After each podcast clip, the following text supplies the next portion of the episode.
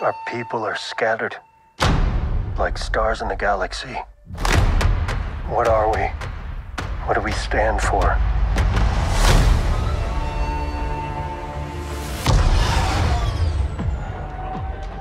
Being a Mandalorian's not just learning about how to fight.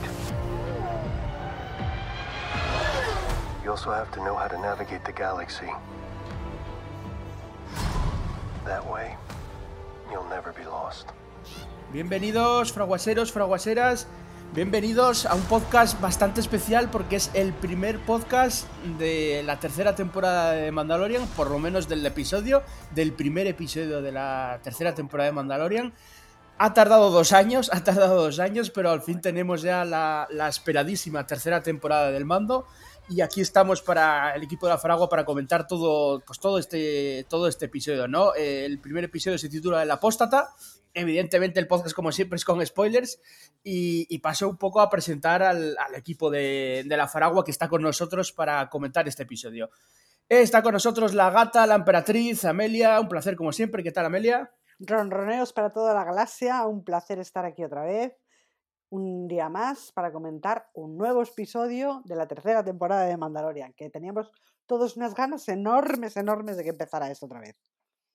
Y está el maestro coleccionista inquisidor Paco. ¿Qué tal, Paco?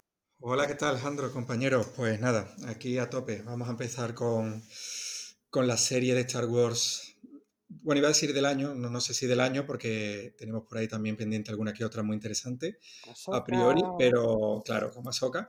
Pero bueno, una de las más esperadas, sin duda. Y está también el maestro Chis, Randir. ¿Qué tal, Randir? Muy buenas, pues nada, acabamos de, como decía en el, en el otro podcast, acabamos de grabar el podcast también de The Bad Batch y toca comentar la joya de la corona, ¿no? De, de Lucasfilm, así que vamos a ello.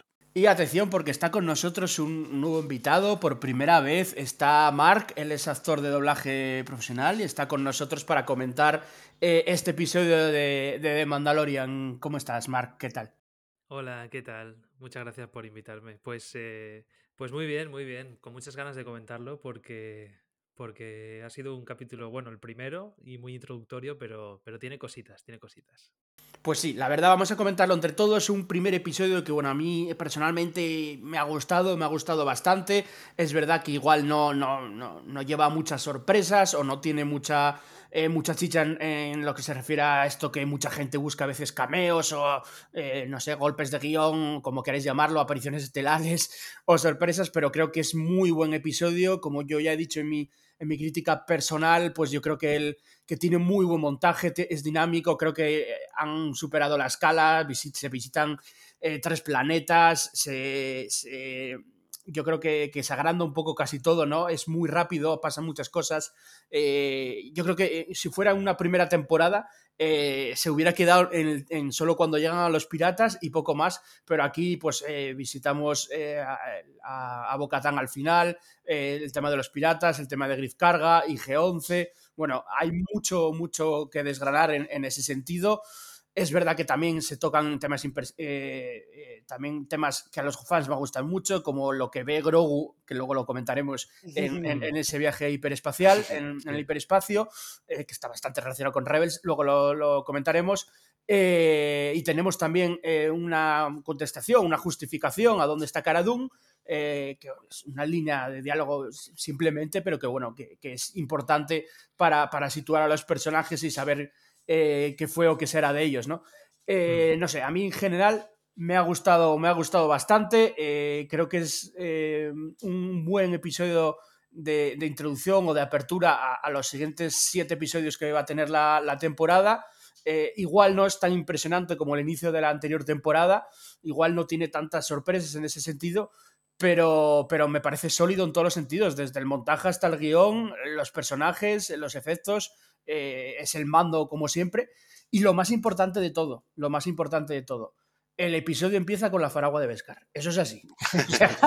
el episodio empieza con la faragua de Beskar. Es verdad. Lo primero que se ve en, el episodio es la faragua de Beskar. Es verdad, tuve que mover unos hilos, tuve que llamar ahí a la gente, pero bueno, eh, está claro que por lo menos el, nombre y los símbolos y los iconos de, este, de esta nuestra comunidad los elegimos bastante bien, la verdad. yo, ya dije que en aquella cena que compartí con John Favreau, ya sabéis, que iba a haber sorpresitas, pues mira, una de estas... Eh, pues ya sabéis que, tenían que hacerla. ¿no? Se, mueven hilos, aquí movemos muchos hilos entre, las obras. Eh, bueno, vamos a dar eh, que nos deis el equipo vuestra opinión personal un poco cada uno en un par de minutos. empezamos por, el orden de presentación, por ejemplo. Amelia, ¿qué te pareció este, este primer episodio de la tercera temporada? Ay, me ha gustado mucho, lo, he disfrutado un montón porque ha sido volver, es como volver a casa. Eh, para mí ha sido como volver a casa. Hemos vuelto otra vez a, las, a la serie que fue la que empezó todo esto de, Disney Plus y, demás, lo, que empezó, digamos, toda esta nueva era, porque yo creo que es un poco la nueva era, después del episodio 6, para contarnos todo lo que, todo este periodo de 30 años. Y bueno, pues empezaron contándonos la historia de un simple cazarrecompensas que se nos ha complicado la cosa y ahora eh, hemos llegado al punto en el que estamos ahora, en el que se ha convertido en un apóstata porque se ha quitado el casco, porque pertenecía a la Guardia de la Muerte, porque tal, y, bueno, pues nos recuerdan además en el previo, en, el resumen que nos hacen, eh, las palabras de la, de la Herrera, de según el credo, la redención solo puede alcanzarse en las aguas vivas bajo las minas de Mandalor, y que como aquello está destruido, a ver cómo lo haces, y mm, eso nos plantea, nos pone un punto de inicio para esta tercera temporada muy, muy interesante. Entonces, yo lo he disfrutado un montón. Y luego eso tiene detallitos, detallitos maravillosos. Yo lo he disfrutado un montón. Mm, reconozco que lo he disfrutado un montón. Porque además eso, hablan de eh, mm, detalles como por ejemplo que hablen de, lo que le, pasó a, a Mandalor, que utilizaron rayos de fusión, lo que hizo que se cristalizara toda la superficie del planeta entonces se supone que es por eso, por lo que es tóxico, no se puede viajar allí. Hemos visto detallitos, bueno, el detallito de Grogu cuando está en el hiperespacio y de repente en su cupulita mirando el hiperespacio se encuentra con lo que se encuentra, que casi me da algo cuando lo vi, pegó un bote. Eh, entonces, maravilloso. Y luego eso, el, el momento de los piratas, ese enfrentamiento muy del oeste de provocando, pues yo quiero tomar algo aquí dentro, pues ahora ahí dentro no puedes porque es una escuela, pues a mí me, no me da la gana. Y eh, bueno, por favor, en, momento Sergio León total. Eh, maravilloso. Y luego al final, cuando nos encontramos con Bocatán, una Bocatán que está completamente destruida, está bajo mínimo, la pobre mujer, eh, la han dejado todos tirada, porque como ya no tiene sable oscuro, pues mm, la han abandonado todos, por lo que parece. Entonces, bueno, muy, interesante. Un capítulo muy, muy, muy interesante. Me ha encantado. Y luego eso visualmente es muy bonito. Se mantiene en la misma línea que, los anteriores, que las anteriores temporadas. Y, mando el Grogu a lo suyo. Mm, mm, seguimos igual. Yo disfrutando un montón como una nana. Vale, eh, la opinión del episodio de, del maestro coleccionista Paco. Uf, vamos a ver. Eh, es que yo creo que voy a, hacer, voy a hacer hoy la voz discordante y el hater. Tiene que haber siempre un hater y, hoy me parece que me ha tocado. Al salseito, al salseito. Pese a que, a que todavía no, no, se han expresado Randy ni Mark, eh, pero me da la sensación de que sí, de que yo voy a ser el que va a aportar comentarios más negativos. A ver, espérate que llegue Nemesis, espérate. a ver, el episodio, o sea, mm, partimos del hecho de que a mí me ha gustado muchísimo que no parezca lo contrario, lo que pasa es que sí que voy a hacer algunos comentarios, digamos, negativos, que puede dar la sensación de que, de que le he visto más cosas malas que buenas, y, no es así para nada. Me ha gustado muchísimo, o sea, tenemos un episodio muy interesante para arrancar la temporada porque es muy dinámico, nos presentan mogollón de cosas, muchas localizaciones, mm, venimos de tramas antiguas, volvemos a encontrarnos con personajes ya clásicos de la serie, pero a la vez nos encontramos con nuevos personajes, tenemos muchísima acción, tenemos muchos momentos divertidos, eh, tenemos pequeños detallitos que, son pequeñas semillas que seguramente se nos están plantando para cosas bastante gordas que posiblemente veamos en el resto de la temporada. O sea, tiene un montón de ingredientes que, hacen que el episodio sea súper super dinámico y súper divertido. Es como, como un mosaico de, de grandes momentos, ¿no? Lo que pasa es que a mí personalmente, según lo iba viendo, igual que encontraba cosas que me estaban pareciendo súper chulas, ¿no? Eh, estaba también encontrándome con, ciertas cosillas que me iban sacando un poco de, de lo que me estaban contando, ¿no? Eh, es como que tiene mm, muchos momentos muy interesantes, pero a la vez los veía un poquito inconexos eh, argumentalmente. Me he encontrado con algunas cosillas argumentales y con, y con la manera en que reaccionan ciertos personajes que no me han cuadrado mucho, ¿no? O sea, ya, en el visionado me he encontrado eso, ¿no? Dudando un poco de, de, algunos aspectos que estaba viendo y ya luego, pues bueno, dándole vueltas en la cabeza al episodio y analizándolo con un poco más de, de detenimiento, pues, pues me encuentro con, con algo así, a ver, salvando las, las diferencias, ¿vale? Y, y, aquí me van a llover palos por lo que voy a decir, pero lo que yo llamo un poco el síndrome episodio 9, y me diréis, joder, pero ¿qué tienes que ver el mandaloriano con, con el episodio 9, ¿no? El mandaloriano, que es algo que a todos nos encanta, y el episodio 9, que es algo eh, que no, no gustó a todo el mundo, pero el episodio 9 tenía algo que es que era una película muy aventurera, muy dinámica, eh, que no paraba en ningún momento, que era muy, muy divertida, pero cuando yo me paraba a pensar en, en cómo nos movíamos de un sitio a otro, encontraba eh, eso de lo que se habló tanto, ¿no? Que era que, que había mucho tijeretazo, que había mucha, muchas escenas que, que, habían sido eliminadas y que las cosas pasaban un poco porque sí, ¿no?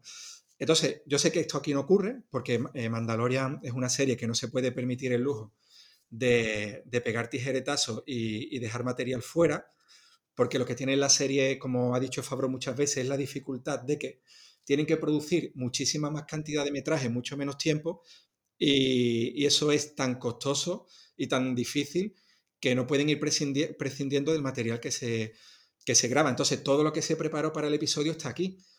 Pero yo veo que, que como vamos saltando de un sitio a otro, eh, me parece de una manera un poco irregular. O sea, el episodio empieza con una escena inicial muy espectacular, pero a la que yo personalmente no le encuentro mucho sentido. O sea, no sé por qué Mando va a hablar con la armera de algo de, la, de lo que ya habían hablado previamente.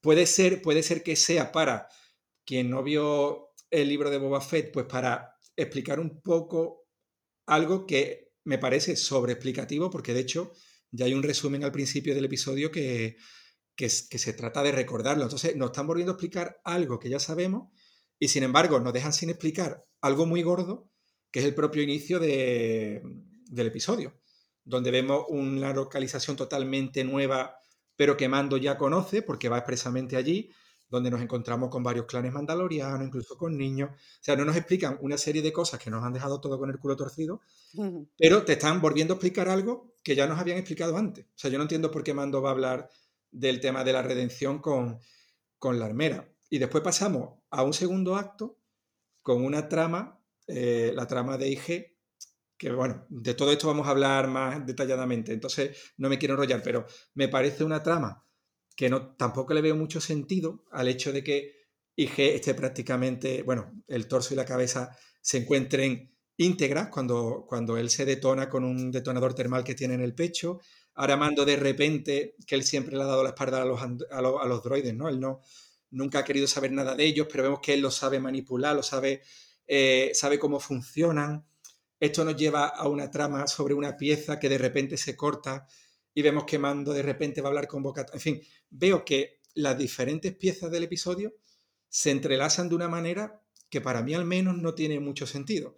Que el episodio funciona, funciona porque es espectacular, eso está claro pero digamos que no me ha terminado de convencer la manera en, el que, eh, la forma en que está escrito. Y bueno, y ya no me enrollo más, ya lo iremos viendo según vayamos desgranándolo.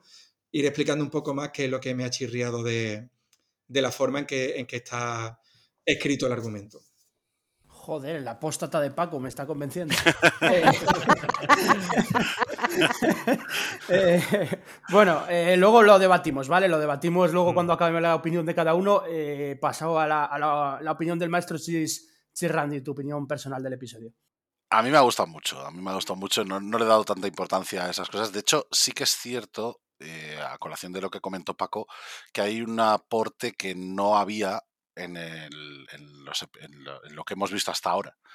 Y es el motivo por el cual yo creo que va Mando precisamente a, a hablar con la armera y posteriormente con Bocatán, que es precisamente el hecho de que ha encontrado un fragmento de Mandalor sacado, extraído de esa superficie cristalizada que mencionaba Amelia antes y que es supuestamente radiactiva, que según él lo ha encontrado de un cualquiera que ha visitado el planeta. Y que es el motivo por el cual intenta convencerlos, o intenta convencerse a sí mismo incluso, de que visitar Mandalor es, es seguro. O sea, de que Mandalor no es un planeta y no es tan inhóspito o inhabitable como la superstición mandaloriana piensa, sino que ha encontrado una prueba de que puede ser capaz de llegar hasta él y de redimirse, ¿no? Es decir, es, es un punto de partida que a priori no deja de ser una suerte, si queréis verlo así, ¿no? De Deus Ex Máquina, pero sí que tiene una motivación clara, ¿no? Y es precisamente esa, ¿no? Precisamente el, el, el decir, bueno, mm, sabemos que tenemos que ir a Mandalor, sabemos que Mandalor es un lugar mm, prohibido mm, no por nada, sino porque es mortal ir hasta allí siquiera, básicamente. Pero resulta que hay alguien que ha extraído una pieza del propio Mandalor y que prueba que, se puede ir. O sea, que a lo mejor sí que hay alguna zona del planeta, a lo mejor no toda, pero sí una zona del planeta que, es posible visitar. Entonces creo que es importante eh, a la hora mm, de, dar pie a la trama, ¿no? de, iniciar la trama. Y esto va un poco en línea precisamente con, con la trama del propio IG, ¿no? Y de, los ancellanos y, y, de todo lo que vemos en el episodio, que me ha encantado además el momento en el que Grogu intenta amagarse a uno de los ancellanos. Uh -huh. O sea, esos, esos, momentos de la serie, por favor, que no se pierdan, porque me parecen cojonudos.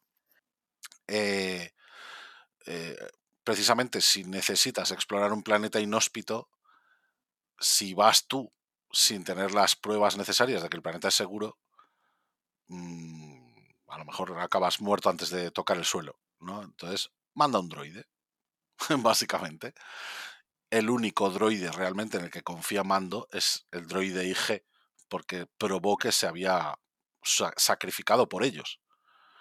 Entonces tiene cierta lógica que vaya a Nevarro precisamente a decir, voy a por el droide que conozco, el único que conozco que, que realmente puede ayudarme en esta empresa y, todo el rollo. Esto también da pie a enseñarnos el contexto del propio Nevarro, que me ha parecido también cojonudo ver Nevarro de esta forma. O sea, si lo comparamos con el Nevarro de la primera temporada, no tiene nada que ver un sitio con el otro, pero nada que ver, estaños luz. Eh, y, y, luego da pie también a una de las subtramas que cabe esperar ver y da contexto también al propio Griff Carga, que no teníamos tampoco un, contexto claro de por qué este señor estaba ahí y, tiene el puesto que tiene, que son los piratas estos de bueno, que a mí me ha molado mucho además el, el Capitán Pirata. O sea, me, me, ha molado mucho porque mucha gente se quejaba de que, de que, por ejemplo, Geode era una piedra, ¿no? Un personaje que es una piedra. Aquí tenemos al, a Gorian Shark, que es el, el, que yo llamo a partir de ahora el Capitán Pirata Lechugo. Oh, totalmente. ¿Vale? O sea, es, un, es, un, es una planta, joder. Básicamente es una planta con ojos, boca, nariz. Es como la cosa del pantano, pero totalmente. metida en Star Wars. Y joder, me ha parecido maravilloso ver algo así. Además, una especie también parece, ¿no? De homenaje a Piratas del Caribe y todo el rollo. Sí. O sea, yo, yo, creo que todos estos elementos al final lo que hacen es dar un contexto inicial muy claro para la serie, para el arranque de la serie, en, en una dirección en la que nosotros el pasado de todo esto ya lo conocemos y dan a entender que, que los espectadores ya lo conocen además de que ellos mismos lo conocen, ¿no? los, los, los, propios desarrolladores de la serie, y es un punto de partida muy fresco para una serie que inicialmente sabemos que va a ir de, que si Mando y Grogu, que si la relación entre el padre y el hijo, que si Grogu ha desarrollado sus poderes y todo esto. Eh, entonces, creo que como punto de partida para la tercera temporada es un episodio muy emocionante y que los posibles Deus Ex Machina sobre, por ejemplo, sobre cómo sabe Din Djarin dónde están los mandalorianos, me la sudan. O sea, se ha tirado años buscándolos según John Favreau. Eh, eh, para dar con ellos, pues ahora es casi más normal, ahora que son un número más grande eh, inicialmente y que siguen reclutando activamente y tal, pues que sepa un poco dónde están, precisamente para decirles, oye, cuando me redima voy a venir aquí con vosotros a deciros que me he redimido, básicamente. Pues, o sea, lo que no tendría sentido es que luego se tirara otros dos años buscándolos porque se están moviendo. O sea, ya se han establecido, nos queda claro que, que están ahí en este, este sitio y, ahora pues toca desarrollar todas las, todas las aventuras y desventuras. De la misma forma tiene sentido también que vaya a ver a Bocatán precisamente para decirle, oye, que igual Mandalor no está tan perdido como tú crees, precisamente ahora que la propia Bocatán está ahí mmm, pasando ya kilos de todo, o sea, está la pobre depresiva total. Entonces, me parece muy buen punto de partida y creo que a partir de aquí pueden hacer cosas muy chulas, no solamente meternos escenitas tan tiernas como la de Lancellano o como la de los Purgil. O sea que, por mí, perfecto, vamos, maravilloso. Eh, vale, muy bien. Y la opinión del episodio, de este episodio de, de Mark, a ver, ¿qué te pareció a ti el episodio? Pues, a ver, yo estoy un poco entre, entre Paco y Randy. Eh, eh, suscribo las palabras de Amelia eh, de que es un poco como, como volver a casa, es cierto. para mí especialmente porque, porque a mí no me acabaron de gustar Boba Fett y, y, Andor. Reconozco muchas virtudes de ambas, especialmente de Andor, pero no, no las he disfrutado como el fan que soy de Star Wars, por lo que sea, ¿no? Entonces, pues he disfrutado mucho el episodio porque, porque sí que es un poquito volver a, pues a personajes y a tramas que sí que, con las que sí que he casado más, ¿no? En este caso, Mandaloriano. Eh, pero es verdad que, que, que, yo sí que también veo un poquito en el episodio, un poquito e, ese, ese, síndrome episodio 9 de, de, ver muchos sitios en el mismo episodio eh, y muy rápido. Y luego, en general, me parece un episodio eh, que podría haber tenido la coletilla de anteriormente en The Mandalorian, porque, porque ha sido todo, o sea, no nos han contado muchas cosas nuevas y eh, han gastado mucho tiempo en recordarnos cosas que ya sabíamos, ¿no? Es verdad que muchas las han vestido, ¿no? Eh, pues Nevarro las han vestido con ese nuevo sistema que tienen, con este que es eh, alto magistrado, que le da rabia que, que si le llamen solo magistrado. Muy gracioso eso. Eh, el tema de los piratas a mí me ha encantado, me ha gustado el, el, el Davy Jones este, que, que, yo lo voy a llamar Broccoli Jones. Eh, que, que, me ha gustado mucho. A mí el tema de piratas y todo, eso me gusta y, y, y, es una componente chula en el espacio. lo del principio, lo del arranque, yo mmm, no me, ha, no me ha encantado porque me ha recordado un poquito al arranque de la segunda temporada con el Dragon Crate. Sin embargo, aquí he visto un, un escuadrón entero de mandalorianos eh, que son la élite, eh, perdidísimos contra una tortuga de 30 metros. No, no, no, tampoco entendía mucho la tortuga. Digo, te has comido a uno, pero no sé muy bien qué estás haciendo ahí, la verdad. Eh, y, y, también me ha parecido un Deus Ex Máquina eh, la aparición de Mando, ¿no? También me parece eh, sobreexplicado, ¿no? Que vuelva. Entiendo lo del mineral y todo esto, pero, pero, pero me parece sobreexplicación, igual que con lo de Bocatán. Con Bocatán ya tuvo esta conversación, ¿no?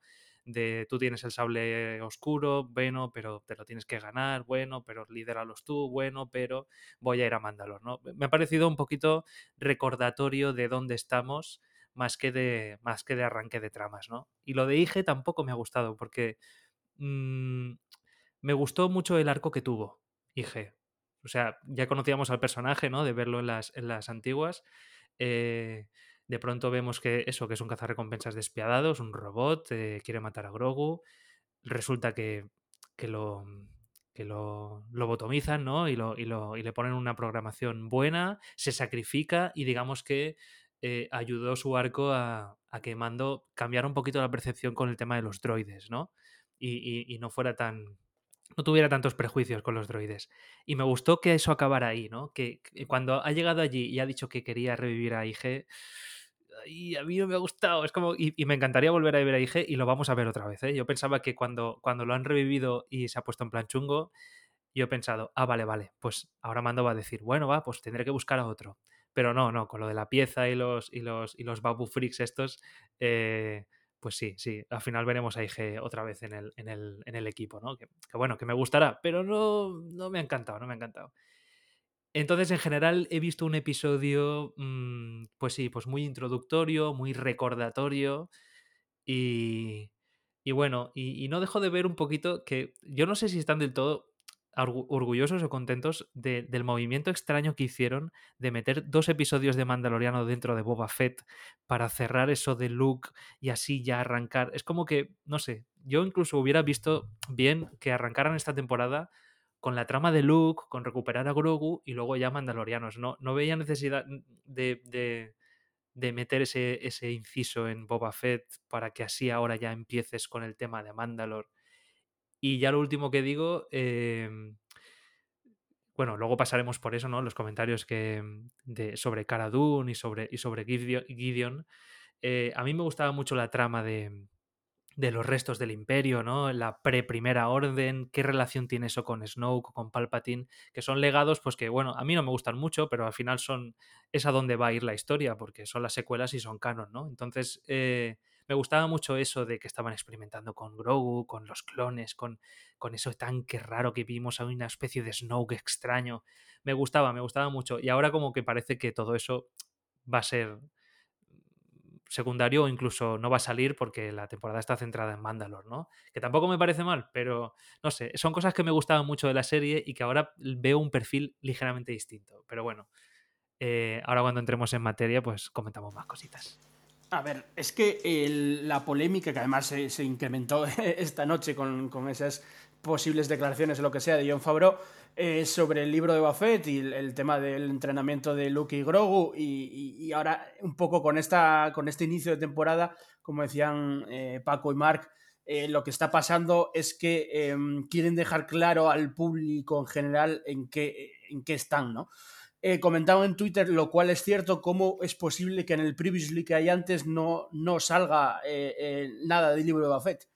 Eh, es en mm, plan, ostras, eh, vamos a ver, eh, que es bastante importante el tema de que ahora, porque claro, aquí el problema lo tiene la gente que, es casual y no ve el libro de Buffett porque ve de Mandalorian solo por lo que, porque les da la gana y, de repente se encuentran otra vez a Grogu con, el, mm. con, el, mando y dicen, a ver qué está pasando. Yo he leído mucha gente comentarios en Twitter diciendo, eh, gente que no es fan, que no vio el libro de Fate, diciendo, nada, eso lo explicará en un flashback. Y yo, no, claro, señor. Entonces lo que no entiendo, yo sí sí que no entiendo es que no lo pusieran el Presley, porque yo creo que cuando hubo el mm, Presley al principio, que fue muy, muy corto, yo creí que iba a ser más largo para ponernos en situación, mm. y eh, no lo hacen. En cambio, sí que empiezan un poco, como decía Paco Mark, a repetirse dentro del episodio con el tema de la armera, que es verdad, como dice Randy, que le lleva ese, ese trocito de, de Mandalor. Hmm. Y, por esa parte sí que es más novedosa, pero aún así mantiene mm, prácticamente las. Aunque hay un poco de añadido en las informaciones, evidentemente, eh, mantiene la misma conversación con la armera y con, y con, con Boca Tan también en parte al final, ¿no? Hmm. Entonces yo entiendo un poco, un segundín, entiendo un poco a Paco en ese sentido, porque es verdad a mí el montaje me gusta mucho porque es muy rápido y muy dinámico, muy fluido, pero es verdad que eh, a veces sí que parece un sinsentido, es muy, mucho sinsentido, pero bueno, que como que está desorden, desordenado las escenas en, lo que, en lo que hay ahí, ¿no? En, lo que va pasando. No sé, ¿qué, qué, A ver, yo, yo, es que, no, a ver, es que yo lo interpreté a ver, a lo mejor estoy equivocada, a lo mejor le quiero dar muchísima bola porque me encanta la cosa. Apenas ha pasado al lado oscuro. Eh, sí, sí, que a lo mejor lo estoy justificando todo, a lo mejor. Pero a ver, yo lo interpreté como, bueno, primero porque para la gente que no vio el libro de Boba Fett, que hay mucha gente que no vio el libro de Boba Fett y solo ve de Mandalorian, un poco para que entendiera mm, lo que, recordar un poco lo que pasaba. Entonces, yo creo que el refuerzo que decís de recordarle de no eres mandaloriano porque te has quitado el casco y ahora eres una apóstata y demás, yo lo interpreté como en el libro de Boba Fett, en el capítulo de libro Boba Fett que, que vemos, ella le dice, ya no eres mandaloriano porque te has quitado el casco, que es lo que nos recuerda en la, en la previa del capítulo. Se supone que pasa un tiempo en el que él encuentra esa pieza de Mandalor y vuelve a ver a la armera, porque ahora ya sabe dónde están otra vez reunidos, a decirle, oye, que me he encontrado esto. Yo sigo siendo apóstata, ¿no? Sí, sí, sí, sigue siendo apóstata, te has quitado el casco y no tienes remedio. Vale, pero yo he encontrado esa pieza. Si puedo demostrar que estuve en las, que estoy en las, que llego a Mandalor, que me baño en esas aguas vivas y vuelvo, me darás otra vez, me, me perdonarás. Quiero decir, yo lo interpreté como un, paso previo. Primero te recuerdan que no eres mandaloriano, encuentras la pieza y vuelves a decir, oye, pero es que me he encontrado esto.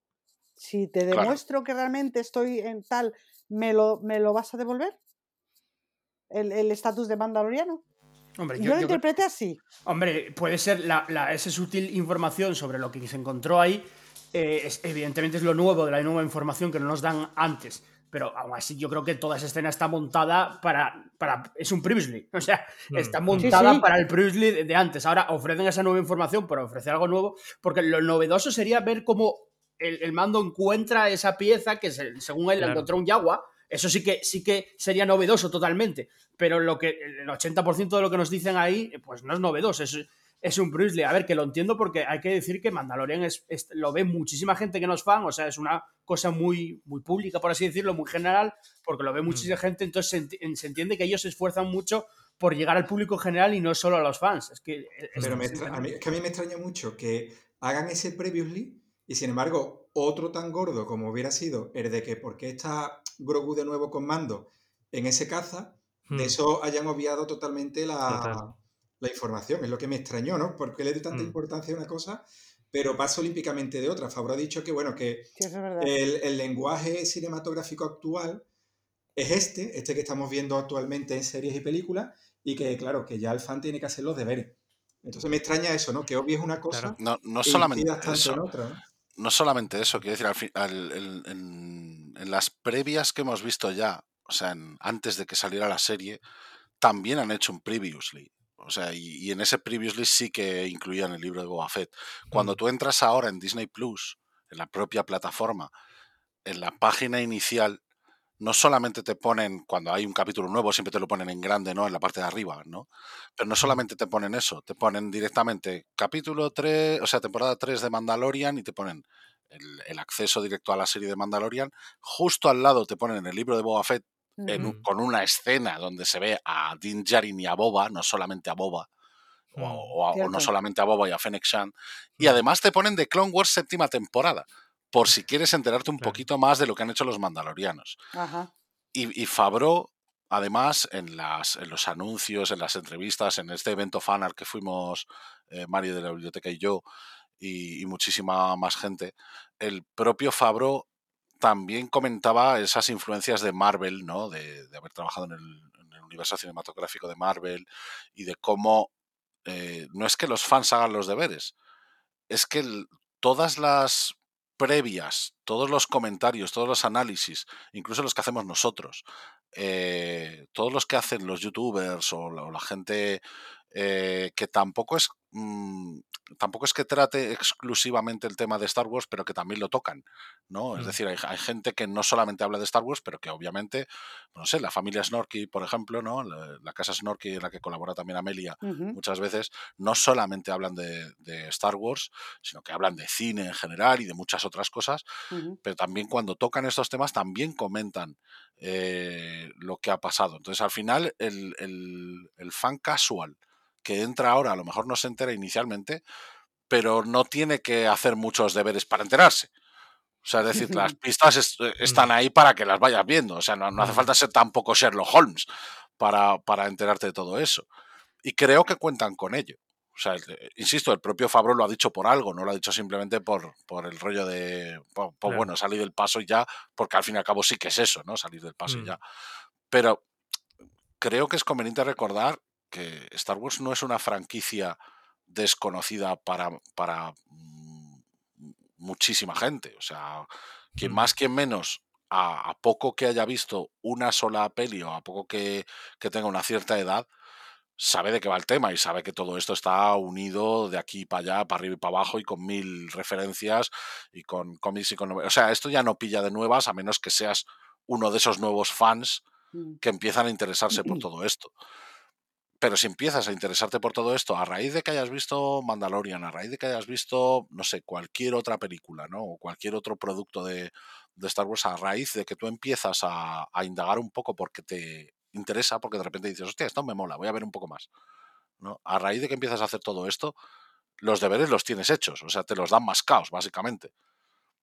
Entonces, creo que cuentan con ello y creo que el propio capítulo además utiliza ese mismo lenguaje, ¿no? El, mismo rollo de dar a entender, de, oye, que estamos en la tercera temporada ya. O sea, que no, e, no es una previa de una temporadita eh, corta que hayamos visto, no es como la previa de, de, la Season 2 eh, hablando de la Season 1. O sea, aquí ya dan por hecho que la gente que ve la tercera temporada es porque ha visto las otras dos primeras.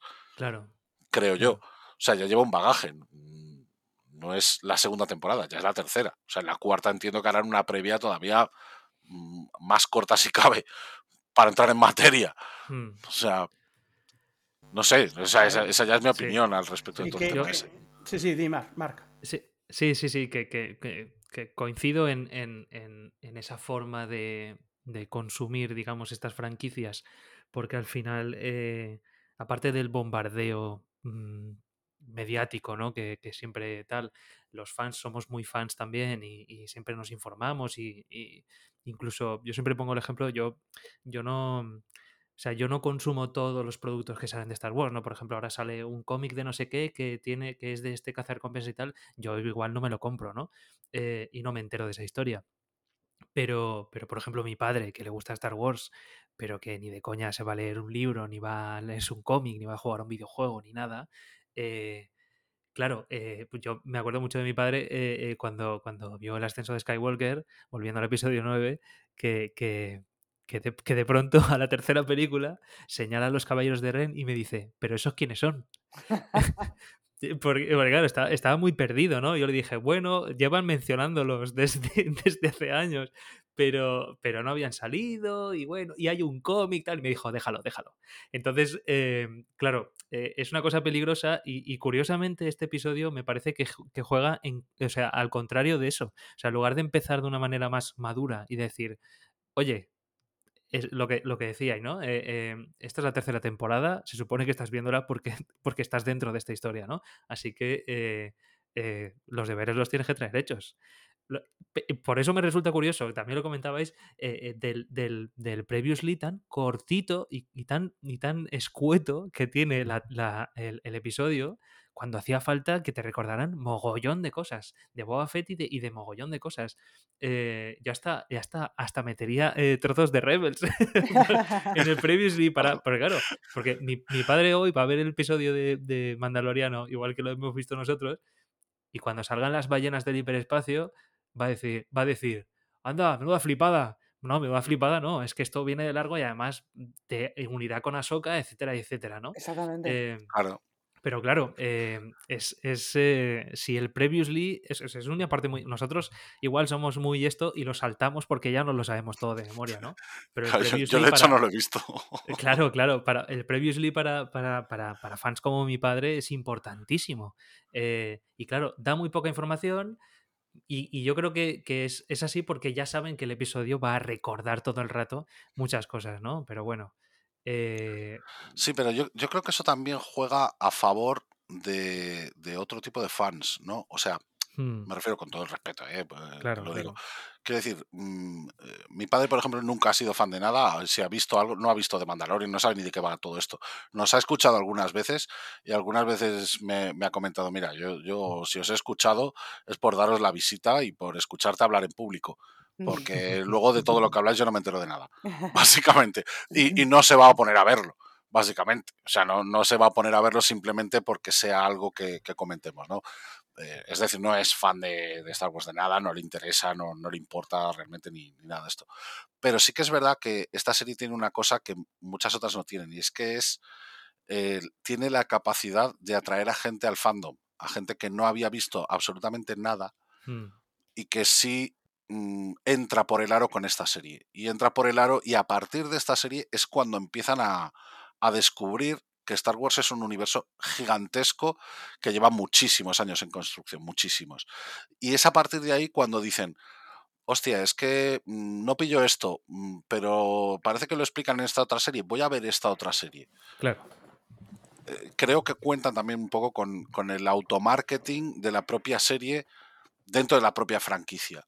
Y a partir de ahí, pues es mucho más fácil, es mucho más sencillo para alguien, pues igual que han hecho, como decía, ¿no? Con, con la propia eh, Disney Plus, poniéndote ahí el libro de Boba Fett, pero no el libro de Boba Fett con Boba Fett sentado en el trono y Fennec a su lado, sino una imagen concreta en la que Boba Fett aparece junto a Din Djarin, para que tú los veas directamente y digas, hostia, es que este ha aparecido aquí. Voy a verlo. Y directamente, claro, y directamente digas, pues voy a verlo, pum. Y vas y de repente ya te enteras de toda la movida esta. Es decir, al final cuentan un poco, yo creo, con eso. Y, y de ahí joder, es que también han puesto Clone Wars al lado, por eso decía, ¿no? Que, que es un poco así, pero si quieres la información, la tienes más accesible que nunca, no, no te hace falta irte a una wiki ni a ni, ni, siquiera recurrir a un podcast como el nuestro o a, o a algún youtuber para enterarte. O sea, de todas la... formas, eh, pero de todas formas, a ver, esto es porque estamos sacando aquí las gafas de mil aumentos. Porque, porque realmente una, una, persona random que no sea fan de Star Wars expresamente, pero bueno, ve a Mandalorian porque le, le gustaron las dos primeras temporadas, porque le pareció entretenido, porque es eso es un cazarrecompensas, cosa del oeste, eh, Kurosawa, con, por ejemplo, el, episodio de la Jedi, eh, mucha, mucha gente que no es fan de, de, Star Wars y que sin embargo vio ese episodio y que decían que qué bonito era porque tenía muchas reminiscencias al cine de Leone y al cine de Kurosawa. Pues esto es igual. Y aquí ves, por ejemplo, en este capítulo de hoy, ves un momento que es totalmente cine de Leone otra vez. Claro, y, y, mucha gente va a hacer precisamente como, como tu padre, Mark. Les, les, da igual sí, sí, sí. lo de la previa, si está mejor claro. explicado, si está No, no, claro, explicado, todo eso, todo eso nos, mole- nos, nos molesta, entre comillas. Voy a, voy a entrecomillar, nos molesta a los que somos muy Claro, cafeteros. porque le sacamos, Claro. le ponemos la gafa de mil aumentos, por, eso Por- lo digo. por- claro, somos muy recelosos. Entonces, eh, eh, ¿qué- no sé, ¿cuántos episodios tendrá esta temporada? ¿O nueve, Ocho, diez? ocho, ¿Cuán- ocho, ¿Ocho? ocho, ocho. eh, so- tenemos ocho episodios y queremos disfrutar hasta el, mi- hasta el mínimo segundo. Sí. Entonces, si, no- si, Claro. Nos, si, nos, si nos repiten una conversación, es como, no, no, no, no, no, no, no. Claro, pero, lo que sí han hecho, pero lo que sí han hecho, fíjate, es decirnos dónde están los mandalorianos de- del credo, de la Ajá. guardia de la Sí. muerte. Eso lo primero. Nos han informado ya al principio de dónde están y qué están haciendo. Mm. Lo segundo es decirnos cómo está también y qué están haciendo en Nevarro, que es un planeta recurrente en esta serie. O sea, joder, que le, que le ofrece, que Griff Carga le ofrece, le ofrece tierras a este hombre, le llama terrateniente. Yo lo hubiera cogido, ¿eh?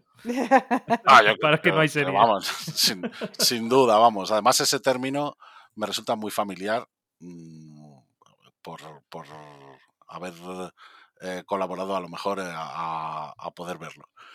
Hasta ahí puedo leer. Em, y, y luego, y luego eh, nos han presentado también dónde está Bocatán. Es decir, que, que al final, aunque aparentemente sea repetirse, porque sí que es repetirse, ¿no? Porque es, venga, hay que ir aquí, vale, hay que hacer esto, hay que, eh, eres una apóstata, vale, Mm. tienes que redimirte, tienes que redimirte, tienes que redimirte. Nos han Mm. presentado el motivo por el cual, o sea, o, o- o más bien la, la parte por la cual Mando puede meter la cabeza en Mandalore, Ajá. o sea, ha estado siguiendo pistas ya, ha encontrado una y va a meter la cabeza, pero aparte nos ha explicado el contexto completo de todas estas cosas que habíamos visto. Sí, Mm. porque hemos Y visto que la no sabíamos- la ceremonia de cómo te haces de- del credo mandaloriano. A mí eso me, ha- parecido Que yo, creía que era un flashback, por cierto. Yo no sé si Sí. me engaño solo yo yo. creo- sí. no, yo no, creo que está hecho aposta. Yo creo que esto está, hecho aposta. que que Además- es mando, ¿no? Sí. Además, el chavalillo tiene esa pinta también que se, que se parece un poco al mando Sí. cuando Sí, era joven. flashback en los sí. Se parece un poco también al propio Boba Fett. O sea, han pillado un chaval que lo hace también de puta madre. Sí. O sea, que pone Sí, esas caras ahí también muy tal. Yo creo que lo han hecho adrede totalmente. Que que a lo que voy es que es a eso, es a darnos contexto realmente. Es el primer capítulo de la tercera temporada. Entonces tienen que ponernos también en situación, pero en la situación actual. O sea, no vale que simplemente eh, repitan ciertos, ciertas cosas que sabemos que es el objetivo de- del personaje, o, de- o del personaje principal, ¿no? En este caso de, de Din Djarin. Mm. Mm, No valdría, a mis ojos, bueno, ponernos en ese contexto, empezar la aventura del tirón sin hablarnos un poco de, de cómo es el contexto de las cosas que Jarin ya conoce y de la gente que Mm. Jarin ya conoce.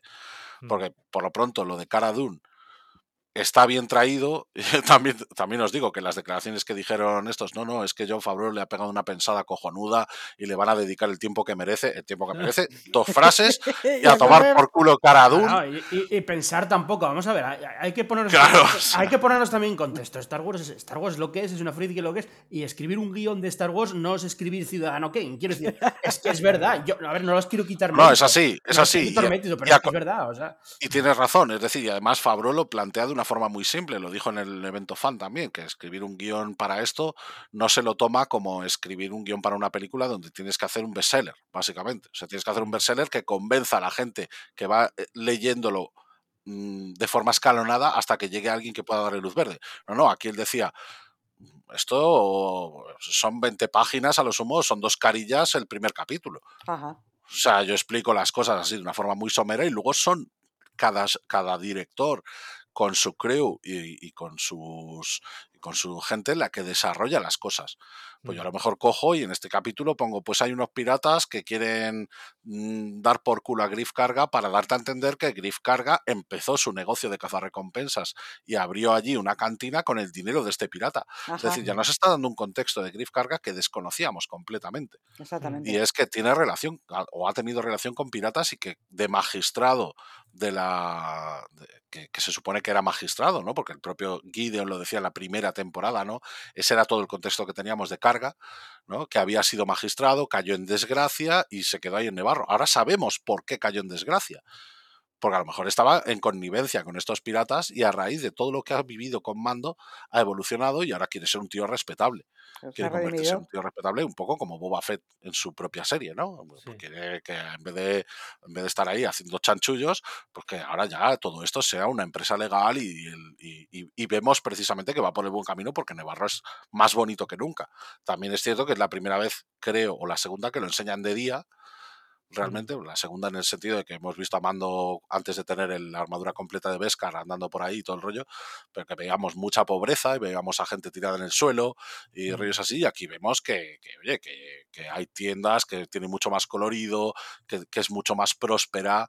Entonces, claro, al final se trata de contextualizar todo lo que hay en esta propia serie, todos los elementos fundamentales que ya conocemos de esta propia serie, para darnos un poco las pistas de hacia dónde va a ir la cosa. Mm. Y hacia dónde va a ir la cosa es muy fácil. O sea, todos los héroes de Star Wars tienen su droide. ¿Por qué Mando no va a tener a su propio droide, al fin y al cabo? Claro, claro. ¿No? ¿Que va a tener un astromecánico? Eso sí que no lo veo. Yo, que tenga ver, un IG sí, me parece mucho mejor. Claro, yo entiendo que él, que Entonces, no le gustaban los droides, o sea, que no, lo, los odiaba o los tenía manía o tal, por, por ese flashback, por lo que ya había pasado, por lo que ya sabíamos, eh, quiera, eh, tenga solo confianza en, en IG-11. Eso, eso, es cierto. Lo que me chirría un poco como a Paco es, vale, yo te entiendo, Dinjarin, te entiendo, pero es que el, el IG-11 está en la mierda más absoluta. O sea, que lo, que lo intenten y está muy bien, me parece muy bien traído y como a todos, yo creo, que, que como e, él quiere solo simplemente a IG-11, lo, lo, tengan que reprogramar y que los reprogramadores sean ancianos, ancianos como Babu Freak en el episodio 9 está muy bien traído porque encajan a la perfección los ancelanos. En esta serie encajan a la perfección, como dijo antes Randy, la escena con Grogu encaja a la perfección que esté, él esté ahí agachadito y, y, y, estén los ancelanos ahí trabajando eh, con, esa, con esa vocecilla que tienen y con Grogu. Todas esas escenas a mí me parecieron muy guapas. Eh, sí. Ahora, eh, yo ya he, ido, he, leído también comentarios en Twitter en joder, aquí resucita hasta ahí el pobre IG-11. Que, es, que, sí, sí. es, que, a ver, que bueno, que bueno, se entiende mejor sí, porque es un droide. Sí, síndrome de Palpatine, que se entiende mejor porque es un droide. Al final puede resucitar 100 veces y mientras lo puedes arreglar, eh, eh, lo puedes resucitar claro. 100 veces. Pero es verdad estaría, que. Estaría divertido, perdón, estaría divertido que despertar a IG-11 ya, ya arregladito y lo primero que dijera fuera el lado oscuro tiene poderes antinaturales. La única explicación posible. No, Perdón, tenía que decirlo. Eh, esta, estaría bien Griff que... carga diciendo ciencias oscuras, exploración, misterios que solo los conocen. Y alguien dijera, es IG-11, de algún modo ha vuelto. y ya está. Joder, yo, lo pensé, ¿eh? yo lo pensé, digo, digo pero, pero, no me Los muertos pero, hablan. Digo, pero ¿cómo queda siquiera un trozo, tío? Si se supone que ha explotado en mil pedazos. ¿no? Sí, sí, o sea, a ver, está, está cogido con pinzas, literalmente, ¿no? Porque está cogido con pinzas eso, porque es en plan, ¿de dónde coño salió esto? Sí, hostias, que no pudo. Además, es gracioso porque, porque resiste al detonador termal, pero luego le cae un busto y, y lo revientan, ¿no? Es como. exacto, exacto, sí, sí, sí, sí, que eso fue gracioso también porque lo revienta el droide de protocolo. Es en plan, hace pum y cae y lo revienta. Pero bueno, el caso es que es verdad que ese guion está cogido con pinzas, pero a ver, que, que, es verdad, que es lo que decía antes, que no nos, no nos vayamos más allá, que todos los guiones de Star Wars están cogidos con pinzas, incluso el Imperio mm. contraataca el retorno de Jedi, o sea, quiero decir, aunque sea la trilogía sí, clásica, sí, sí, sagrada, al claro, final tiene cosas que son en plan, eh, tío, tío, tira para adelante, equilibras, o sea, quiero decir, eh, no puedes coger y, y empezar a, y que, a pensarlo y, así. y, que Andor, y que Andor, o sea, que Mandalorian no es Andor tampoco, o sea, que Andor ha sido no, no. un experimento precioso y que funciona, que se ha demostrado que funciona, pero no, no es Andor ni pretende serlo. O sea, esto al final no deja de ser las influencias que el propio Fabro ha explicado muchas veces, ¿no? Que ya no es solamente el cine de samuráis y el, y el western o el spaghetti western, es también la fantasía pulp. O sea, son series como Flash Gordon, donde realmente ciertas explicaciones se dan por sobreentendidas o se dan por hechas Mm. y, y que pasan cosas muy fantasiosas, mucho más que, que a priori en otras series, pues, por ejemplo, como la propia Andor, ¿no? Donde, donde van a, a una madurez mucho más eh, explicativa, donde van a, a un razonamiento a lo mejor mucho más profundo. No, no, aquí desde el principio ha sido fantasía pulp, fantasía espacial pulp, ópera Mm. espacial y, y se nota. Y, Y aquí quieren, creo que, quieren contar creo que pretender ir a lo aventuras. contrario es un error también. Yo Claro, quisiera- quieren contar aventuras. Yo Mm. quisiera, mm, a- a- al- al tema este que estamos hablando de, bueno, de Navarro, Gris Carga y de cómo ha cambiado la, la ciudad, antes de meternos ya directamente con, con IG-11 y con, y con los piratas de después, eh, mm, quisiera, porque mm, esos días ha habido mucha polémica con las palabras precisamente de John Favreau del tiempo que ha pasado. Claro. Del tiempo que ha pasado Grogu, por ejemplo, con, con Luke eh, Sí. y el tiempo que ha pasado en general en, la his- en esta historia, ¿no? Y bueno, yo ayer estaba un poco, reconozco que estaba un poquito enfadada con las palabras de Favreau, lo reconozco abiertamente, no me, no me duele reconocerlo, porque me parecía un poco incongruente, porque yo decía, a mí no me pega que hayan pasado años en plural. Yo a- calculo meses, Claro. un año, pero que Grogu esté con Luke dos años, me, sigue costando mucho que sea así. Entonces, Uf. em, creo que luego, luego creo que lo ha matizado, entonces no tengo muy claro porque A ver, tampoco las he leído El directamente. problema, ¿eh? Amelia, el problema que Pero- pasó ahí es que el propio Fabro no sabía qué decir. No sabía, estaba ver, claro. No lo saben, no lo saben. Entonces contestó básicamente lo que en ese momento se le apeteció. Digo, cuando Variety después fue detrás de él diciéndole, ha pasado esto, las redes están incendiadas. Y Fabro dijo. ¿pero por qué? En plan, ¿qué, qué cojones? Y dijo, ya empezó A pensar, hostia, ¿qué armé? ¿Sabes? Sí, ¿Qué dije? es que la armó, es que la armó, la- Es que además. Pero es, es que, que además, eh, cada declaración que vayan a hacer se va a sacar punta claro, de una forma muy, muy Pero yo- magnificada. No, pero yo lo que quería, lo que quería destacar es que yo, a pesar de que yo ayer, por ejemplo, mismamente, todavía estaba enfadada y dejé un par de tweets comentándolo, de hecho, eh, al ver hoy el capítulo, mm, como digo yo, me tengo que morder la lengua. O sea, meto la lengüina donde no se puede meter. Porque mm, ver la evolución de Nevarro concretamente, sí me pega que haya pasado tanto tiempo. Eso Es te lo dije que- yo ayer, Amelia. Sí, sí, sí. No, pero es que bueno, dije yo, vamos a ver. eh, Totalmente de acuerdo, pero que yo quiero decir que personalmente yo me han callado la boca cuando he visto el capítulo hoy, al ver Claro. la evolución de Nevarro, concretamente la de Nevarro y la del señor Carga, que además ha cogido, aparte de años, algún kilo más.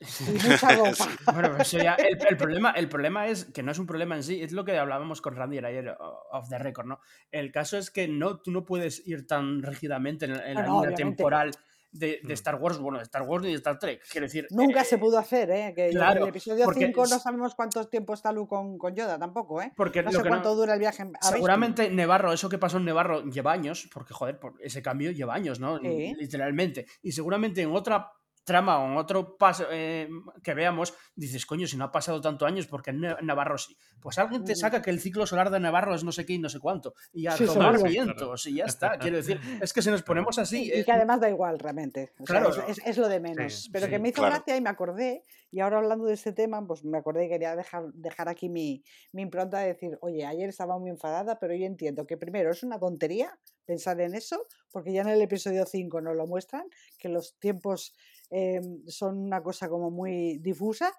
eh, Mm. lo- lo- los espacios temporales, y que, oye, pues mira, mm, Nevarro está mucho mejor que la primera temporada, desde luego. O sea, te pones a Mm. comparar, creo que era Randy el que puso en un hilo esta mañana en Twitter comparando fotos de, de Nevarro de la primera temporada, de la segunda temporada y de la tercera.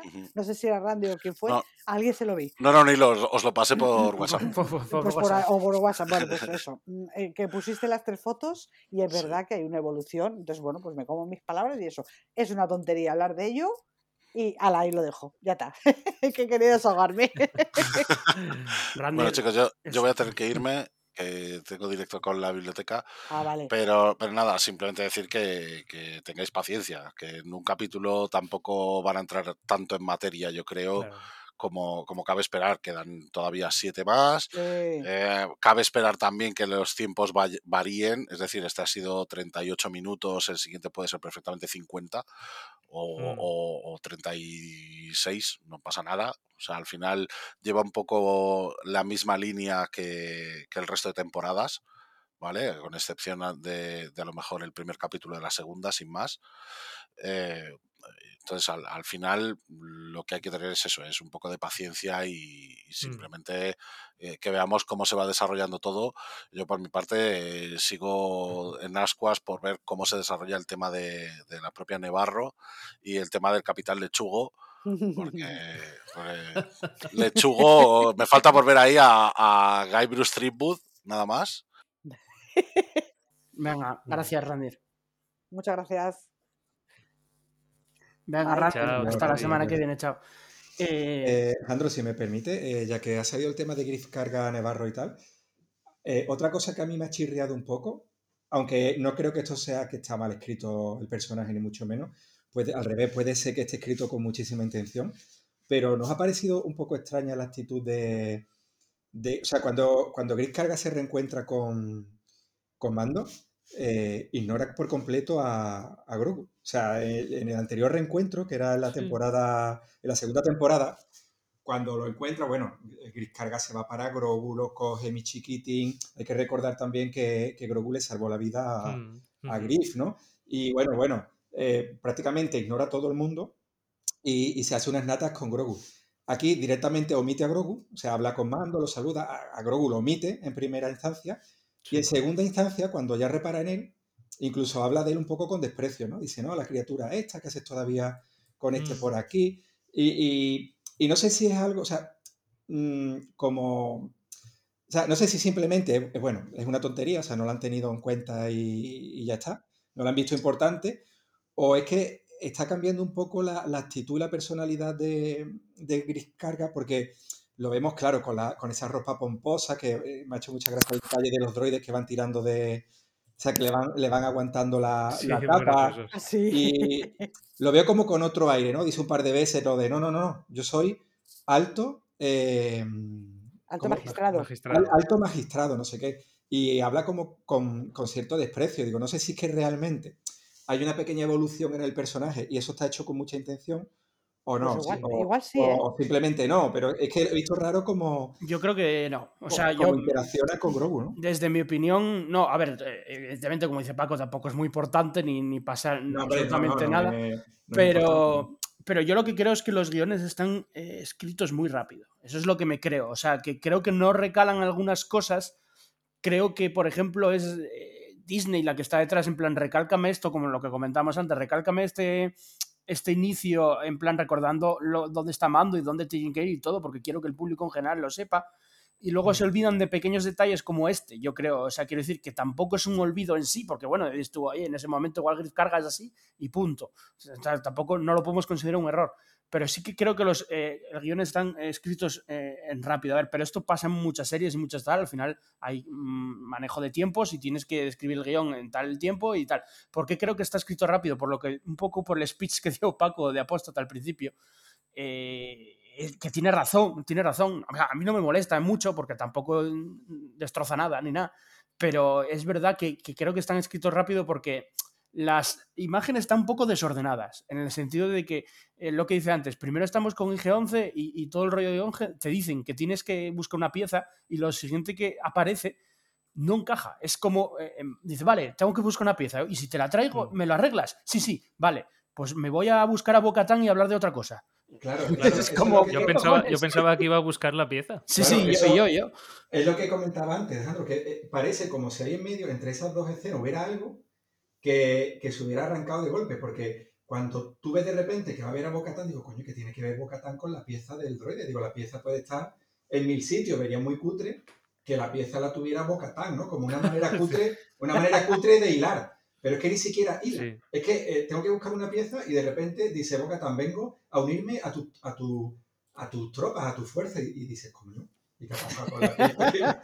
¿Y qué ha pasado con la pieza? ¿no? Entonces por eso digo que veo como tres actos que están ahí mm, porque sí, porque tienen que estar, pero que no los veo muy coherentes con respecto a los otros. Yo creo que veremos a ver si la segunda temporada, porque lo que me da pie a pensar, que no lo sé, no tengo ni idea, es que eh, Mando vivirá una aventura para conseguir esa pieza. Claro. Pues en el segundo episodio va a X planeta o no sé qué, no sé cuánto, y para conseguir esa pieza tiene que hacer un favor a no sé quién, no sé qué, es típico de, esta serie, ¿no? Y pasa eso, en el segundo episodio, que me lo estoy inventando, igual el segundo ya la tiene y a correr, no lo sé, pero mm, que parece que da pie a, eso. a mí me da la sensación de que el guion eh, fuerza algunas cosas, o sea, en todos los episodios vamos a ver un par de momentos en los que Grogu tiene que hacer alguna gracia, alguna gracieta. Y aquí el momento era pues reunir a Grogu con los, bueno, yo no, recuerdo el nombre de la raza, yo le digo los Babu Freak a todos. Ancellanos, sí. A los ancellanos. Pues, pues, el momentazo era reunir a Grogu con, con estas criaturas, que es un momento muy gracioso, y, mm. se, y se desarrolla ahí la trama de la pieza y tal, y a mí esos cambios así de... E, esos timonazos de repente, para mí evidencian mucho lo artificialmente escritas que están algunas, algunas escenas. A mí eso no me gusta mucho, me, gusta que sea todo un poco más orgánico, lo noto como muy mm. forzado. Ahí el guion lo noto muy forzado, es lo que, es lo que quería expresar un poco con el speech ese de... sí, sí, yo de hecho algunas cosas que no, me había dado cuenta y, y, estoy de acuerdo contigo, Paco, en que yo creo que yo, para mí el resultado es un guion que no, lo veo mal en el sentido de que nos introduce muy bien con los mandalarianos y, para el resto, y lo que va a pasar el resto de temporada, y como dijo Randy, es verdad que es solo el principio y es un episodio de media hora, y pasan muchas otras cosas aparte de esto con los piratas, y pasan muchas cosas, quisieron hacer algo muy rápido eh, para entrar en materia, pero es verdad que parece que no está el guion o muy cohesionado o que para mí yo lo que quiero es que se escribió eh, rápido y no se tuvieron en cuenta algunas cosas que sí que que tener cuenta como lo que está diciendo Paco. Mm, eh, mm. Entonces, mm, veremos en las siguientes temporadas qué pasa, pero es que es que es verdad, eh, o sea, los guiones de, esta serie, igual que eso, no, son Andor, eh, es que se nota, Andor son trabajos de guion, o sea, muy profesionales, o sea, muy profesionales en el sentido de adultos y sea Star Wars o no, da igual, son guiones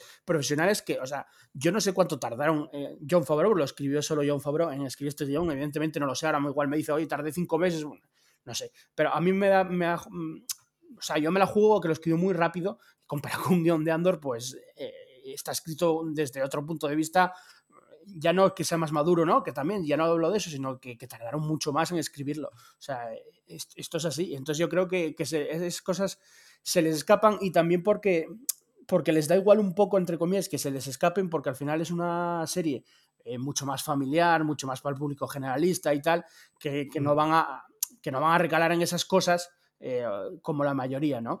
Eh, pero bueno, yo, yo me quedo con, esto de que dicen en Twitter también que pasa mucho. En plan, ¿os acordáis del episodio de Los Simpson de, que era del Señor de las Moscas, con los niños, con Bart y tal? Mm, sí. Y tal, Señor de las Moscas. Y al final dicen, bueno, los niños se agregaron y fueron rescatados por, por Moe, por ejemplo, y a correr, ¿no? Pues, eh, pues eso, eso se aplica tanto a Star Wars como un montón de series muchas veces, porque al final son muchos eh, guiones escritos, eh, pues eso, rápido, con muchos tiempos apresurados y pasan estas cosas. Es verdad que hay que dejarlos un poco de lado. Yo, lo expresaba un poco, no pude estar hoy en, el podcast de Bad Batch, pero lo expresaba en los podcasts que, hice contigo, Paco y tal, de Bad Batch, eso que, a ver, tú en Bad Batch tienes que sentarte y tener en cuenta que es una serie juvenil, con unas cosas que tienes que ya dar de pie y dices tú, sí, esto es así, ya está, tirar para adelante, que libras. Pues en, Mandalorian un poco también. Lo que está pasando con Mando, yo creo, Paco, y, más gente también, es que Mando se está poniendo muy importante, o sea, es lo más importante de Lucasfilm prácticamente ahora, prácticamente no, es lo más importante. Y para mucha gente es lo más importante de Star Wars ahora mismo, de mucho. O sea, hay mucha gente que es fan desde hace poco y dice, lo, que más te gusta de Star Wars, no ni el Imperio contraataca ni hostias, es Mandalorian. Entonces, se está volviendo de culto, por así decirlo, es verdad. Y dentro de años será aún más de culto. Entonces, se le empiezan ya a sacar ¿sabes? Eh, la punta todo. Entonces, bueno, yo ahí sí que em, lo entiendo, son fallos de guion y pequeños, pero yo tiro para adelante que libras en ese sentido, porque es lo que es. Hmm. Yo, lo que veo es que es que em, o sea, dentro del episodio recordatorio que hemos visto, están plantando muchas semillitas. Y mm, me despierta una pregunta. O sea, las semillitas que están plantando, en realidad, son, al menos para mí, son muy evidentes. Eh, pues estamos viendo que el tema de Griff Carga Em, Nevarro y los piratas, ahí va a haber un conflicto que se solucionará. Sí. O sea, el, el, el Broccoli Jones no ha aparecido de- casualidad. No, Va a, ser, va a ser una trama, va a ser un. Ya sabemos un poco a, qué recurre esta serie. Eh, Mando, por favor, podéis venir, que tengo problemas. O sea, eh, va a ser eso, ¿vale? O sea, va a haber una movida ahí, porque ahí se ha plantado la semilla. Luego se ha plantado la semilla de IG, que, que, fera- que será igual un recurso a mitad de temporada, en plan, oye, que ya tengo la pieza, pues vamos, ya tenemos a IG, ¿vale? Eh, sabemos que va a ir Mando a Mandalor. El tema de redención, pues no sé cómo, cómo seguirá, ¿no? Pero yo creo que sí, que al final se acabará redimiendo. Sí, sí, sí. Y, luego, y luego está el tema de, de que tenemos la secta de, de- de- de su secta de mandalorianos eh, que ya está sentada en un sitio. Y luego está Bocatán, que está ahí hecha polvo porque la han abandonado todos porque no tienen el sable oscuros, ¿no? Eh, eh, pero al final eso huele a que se unen todos los mandalorianos. sí. Y la, Sí. y la pregunta que se me despierta es: ¿contra quién? O sea, o sea, tiene que tener un villano esta serie. Gideon. Teníamos, teníamos, teníamos a Gideon, eh, que estaba muy bien construido, a, a mi entender, con el tema de, de los restos del imperio, la clonación y todo este rollo. Pero claro, es verdad que vemos en el tráiler a, a este chico de camino, ese salió en el tráiler. A Pershing, sí. Entonces entiendo que volverá a salir. Ahora. ¿saldrá otra vez Gideon? Pues yo espero que sí. Sí. Yo espero que sí. Sí, sí, sí. Sí, el- sí, está confirmado, sí. El actor, creo que está confirmado Sí, que el actor sigue en la, en la Totalmente, serie. sí, sí. Vale. De hecho, Vale. estuvo en el rodaje, habló de, habló- estuvo el rodaje, habló de ello, habló de que Sí, vuelve. Vale. vuelve No con sé, si habéis, no sé si habéis visto las imágenes que han salido hoy de la premiere en Estados Unidos, de, porque han, han hecho una premiere con el primer episodio Sí, y entre los actores que han acudido estaba él. Estaba, estaba Gideon, pero bueno, voy más, estaba Rosario Dawson. Le está diciendo la gente, claro, va a salir Ah, seguro. claro, ahí, ahí es donde, ahí, ahí es donde iba yo a añadir el- el- el- la puntillita. Eh, después de la recepción, la buena recepción, porque ya tuvo buena recepción la, la aparición de Luke en la segunda temporada, aunque, aunque dejaba mucho que desear el, el- el- el trabajo digital, eh, el trabajo que se hizo en el capítulo de Boba Fett fue impecable. O sea, era increíble lo que, lo que consiguieron con eso, ¿no? Entonces, eh, ya se ha visto que funciona muy bien cuando se entremezcla el tema que ya conocemos, nostálgico, aunque sea con Ahsoka, que, que, que- que- ya han probado, ¿no? En segunda y en, y en- el de Boba. Y yo estoy convencido, primera, de que vemos a, a Ahsoka Tano en esta serie, está claro, porque además por conveniencia la van a meter, porque así hacen hambre para su serie. Eh, pero yo incluso no descarto que también aparezca Luke, porque, porque de momento ya ha aparecido dos veces en la serie, se ha mejorado mucho con, su, con el tema digital y, y al final es un elemento que, que es el que más toca la patata, de los que más pueden tocar la patata en Star Wars. Y yo no descarto que Luke aparezca, incluso que Luke sea, porque al final de estos 30 años que, que tenemos antes del despertar de la fuerza, eh, bueno, sí se han llenado huecos, pero nos queda, nos queda mucho, ¿no? Entonces, eh, yo no descarto que, que en este tema eh, de, Mandal- de Mandalorianos, recuperando Mandalor, mm, sin meterse mucho en el tema de los restos del imperio, porque supuestamente en las secuelas eh, lo que es la primera orden es como algo muy marginal, la gente no se lo cree, es como... eh, Eso es de mi percepción. Hasta que pega el pelotazo con la Starkiller y, y revienta la República, esa República que vimos tan amplia, ampliamente y todo eso, pues yo no descarto que Luke y Ahsoka sean una parte fundamental de ese conflicto.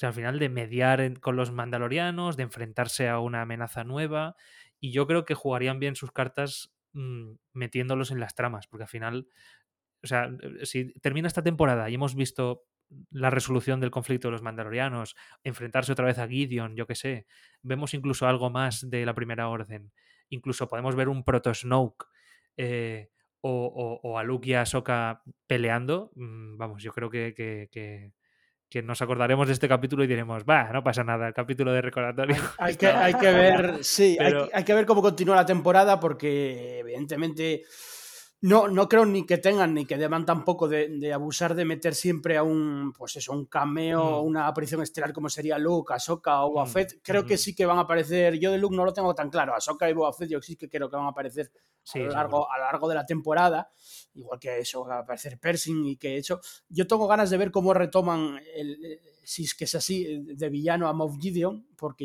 de- deberían dedicarle casi todo un episodio a eso, porque no, no sé cómo, cómo se van a arreglar. Pero bueno, centrándonos un poco en este episodio, sí que podemos dividir un poco el episodio entre, entre ese inicio, ¿no? Con los mandalorianos y tal, en, y la armera, eh, la trama de IG-11 en Nevarro y, y, y Griff Carga y luego los piratas, y luego el último Bo-Katan en, en, ese planeta, ¿no? Con el castillo mandaloriano. Eh, mira, por ejemplo, me estoy acordando ahora que a raíz del guion, eh, si coge a un guionista voy a decir profesional, profesional John Favreau es, pero bueno, quiero decir, un guionista un poco más adulto, lo primero que te va a decir, esa sobreexposición no la metas. Eh, y me refiero a qué sobreexposición, a que le va explicando a Grogu en el caza, mira, eso es un castillo mandalariano y esto es un sector de Mandalor donde antes no sé qué, ¿sabes? Esa sobreexposición está muy, está muy mal llevada dentro del producto audiovisual que normalmente es eh, mostrarlo en pantalla, no de explicar a un señor mira, esto es no sé qué, luego no sé qué, y luego va a pasar no sé qué, y estamos en no sé dónde, por ejemplo. Mm. Pero claro, son guiones, estamos hablando de un público muy generalista, una serie muy generalista, donde esas cosas pasan y la, gente no se entera. Si te vas a un guion más adulto, más no sé qué, pues mucha gente, por lo menos gente que se cogió en Twitter, eh, cinéfilos y tal, te van a decir, meca, esa sobreexposición de diciendo esto es no sé qué, esto no sé dónde, que en verdad es un mm. diálogo que él se lo explica a Grogu y ya está, ¿no? Pero normalmente lo que hay un guion así que se considere mejor, eh, lo que debería es ponerlo eh, en pantalla visualmente para explicarlo y no explicarlo diciéndolo tal cual. Pero bueno, a lo que voy, que habría esas tres tramas diferenciadas y yo quería hablar de esas tramas por separado. Vamos a empezar un poco por la armera y por, el principio, vaya, mm. eso que parece un flashback, que, lo comentamos antes, parecía un flashback creo que está hecho apuesta, ¿no? Que parezca un flashback y luego aparece el, el caza, el N1 y te quedas en plan, hostia, si es el, el N1, eso es Din Yarin, ¿no? Eh, la música. Sí, sí, sí, es verdad, tampoco hablamos de la música que me encantó, eso también hay que, hay que comentarlo. Eh, la, la, escena yo creo que es eh, un homenaje, por así decirlo, directamente al primer episodio de la segunda temporada, al Dragon Cry, eh, mm. la criatura está muy bien hecha. Eh, estamos hablando de la luz del día también, totalmente. O sea, los tejidos y tal, la iluminación de la piel y tal, está muy guay hecho. No tanto, no tanto para mí la interacción con los mandalarianos, porque a veces canta bastante cuando están volando a su alrededor. Y es verdad, no sé si lo decía antes Paco, quién, que, los mandalarianos, o Mark, que parece un poco. Eh, torpes. Sí, torpes. En, plan, no sé, el bicho este igual ya lo conocíais y tal, eh, no sé, yo entiendo que es muy grande, que mide 30 40 metros, pero, pero parecéis un poco desorganizados, ¿no? Y, es verdad, eh, no sé qué opinará Paco a esto, porque odia los colorinchis, los mandalorianos con, de colorinchis. Sí, pero, yo también. Pero sí que, sí, sí, a mí, yo los mandalorianos siempre los tuve en alta estima y en el universo expandido antes de Star Wars eran como un tal. Y ahora, claro, los llevas en live action y yo lo entiendo, pero ves ahí a niños. Hay una escena en la que aparecen los niños que le dice Paz Bisla que se metan en las cuevas y tal, y aparecen como subiendo por una pared con un casco de Hasbro puesto y te quedas lo, lo, del casco me mató. Es literalmente, el casco que se vendía hace 10 años con, el visor ese enorme que era para que un niño se disfrazara y pudiera ver. Sí, exacto. Es que, es me, que, ha parecido horrible. Sí, sí, es verdad. Yo eso, eso, eso también, sí, sí, yo también me doy cuenta de, de eso. Pero es que es verdad, es verdad, es que es, un casco eh, que, le queda al niño como grande, que es el típico casco que sí, que ves, que lo compras por ahí por 20 o 30 euros y lo ves por ahí saliendo por ahí. Entonces, claro, ahí los mandalorianos pues pierden un poco de ese peso de misticismo que con el mm. tiempo van, van, se va a perder porque es así, que, que, teníamos todos en mente de ellos. Pero bueno, la escena a mí me gustó en el sentido de que está hecha como a la luz del día, que no te esperas tampoco que salga esa criatura, y bueno, Paz Vizla dando caña también mola y tal, pero bueno, es verdad que oh. también eh, llegando de allí, Jin tampoco tiene un encuentro con Paz Vizla. Yo tampoco lo. Joder, mira lo que pasó la última vez que se encontró con Paz Vizla en, el libro de No sería normal que. Yo no digo que, se vuelvan a, zurrar, pero. Oye, por lo menos un cara a cara, ¿sabes? De esto de eh, te estoy mirando, te estoy vigilando, eh, o sea, en plan, estoy chinado contigo pero no, no, ni se ven. Entonces, por eso creo que es un poco apresurado todo eso. O sea, yo creo, Jandro, que, que un episodio, o sea, estamos hablando que de hecho ha habido algunas críticas, que es un episodio que dura 34, 35 minutos, una vez que le quitan los créditos y tal, se podían haber dado tiempo, se podían haber dado perfectamente tiempo, haberle dado 5 o 10 minutos más al episodio y, y haber explicado con un poquito más de, de, detenimiento algunas cosas, porque yo, aunque ya lo hemos hablado antes, ¿no? Y Randir decía, mira, tampoco te lo tienen que explicar todo. Esto no es Andor. Andor se, toma mucho tiempo para explicarlo todo y que todo sea como muy coherente. Esto no es, no es Andor, mm, hasta ahí estamos de acuerdo. Pero la última vez que vimos a la armera y a Paz Vizla, estaban escondidos en, un planeta que recordaba el anillo de Cafrén y decían, no, no, es que estamos solo nosotros, estamos escondidos mm, porque solamente estamos nosotros. Y ahora están en un sitio totalmente nuevo, donde hay eh, varios clanes mandalorianos, porque cuando salen de la cueva llevan unos estandartes que son diferentes. O sea, eh, están todos mm, reunidos bajo el mismo credo, pero son diferentes clanes. Y dices tú, tío, no sé, explícame un, poco en una conversación con la propia armera. Eh, me, puedes tomarte dos minutos y, con unas líneas bien escritas me puedes dar un poco de contexto. Pero claro, yo entiendo que es muy espectacular el inicio, o sea, que llegue Mando, se carga el bicho y esa escena termine con, un primer plano de Mando, con la música subiendo y el logo de Mandalorian, evidentemente mmm, coronas el epílogo eh, eh, en alto, ¿no? Es normal, ahí la gente pues, pues aplaude, flipa. Mm, es lo que requiere eh, el principio de la temporada, pero es que me parece muy vago argumentalmente el, vamos a poner esto mismo y, no vamos a explicar nada, aquí ya que cada uno se, se lo, no sé, se lo coma como, como pueda. A mí eso es lo que más me ha chirriado de ese primer acto. Sí, yo, yo, yo estoy con, con lo de los cascos o sea, e, en general yo, yo soy. Yo, soy muy pro estéticas eh, monocolor, dark y tal, ¿vale? Igual yo soy un poquito dark, pero, pero, pero me pasa también con las películas de Marvel y superhéroes y tal. Cuando saturan el color digo, es que no, es que no, que parece plasticurri. Y, y, me ha pasado, y me ha pasado con esto, he visto tanto color. Y yo, entonces, eh, eh, yo tengo una cosa que, que, que, que llamo efecto Power Ranger. Eh, que es cuando lo que estás viendo se parece a un capítulo de Power Ranger, es que no lo están haciendo bien.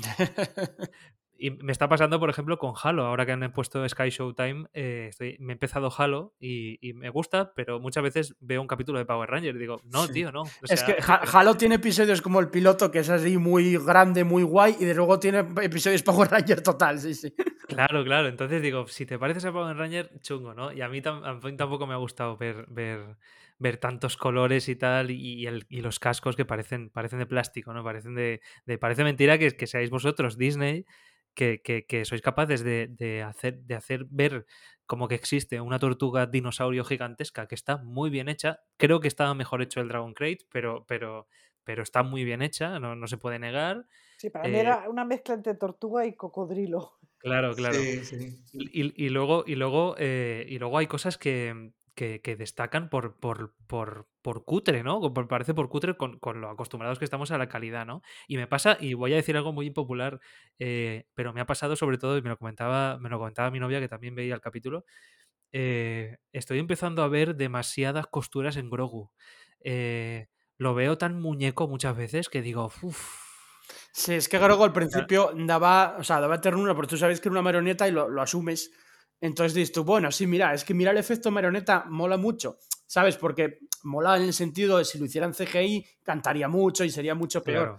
Pero es verdad que con el tiempo empieza, no sé, a cansar un poco ver eso siempre como una marioneta. De hecho, tiene una escena con los ancellanos que estira los brazos, que se nota mucho que alguien le hizo ¡pum! y se tiró para adelante. Total, que no mueve ni los deditos ni nada. Sí. Entonces, eh, eh, tiene, tiene una movilidad muy, muy limitada, se mueve como, como a golpes. Eh, entonces, claro, eh, no te digo que lo hagas por CGI, yo prefiero siempre efectos prácticos, pero, pero hombre, si tienes que hacerle algún retoquito digital pequeñito de facciones, de deditos, de lo que sea, eso lo puedes hacer que la gente lo va a entender. Hay un, tema, hay un tema, esto no, no, es que lo diga yo, vamos, esto está, esto está confirmado por los técnicos de efectos especiales y tal. Eh, hay muchas muchas ocasiones en que Grogu está retocado digitalmente. Lo que ocurre, lo que ocurre es que tienen la directriz por parte de John Favreau de que eh, todo Grogu digital imite a la perfección a la marioneta. O sea, te pueden plantar una expresión hecha digitalmente, pero va a imitar a cómo se vería siendo la marioneta. Entonces, al final, el CGI no, no disimula ese efecto, sino que lo imita. Hmm, Sí. Para que esté pues Eso me pasa con Grogu, sí.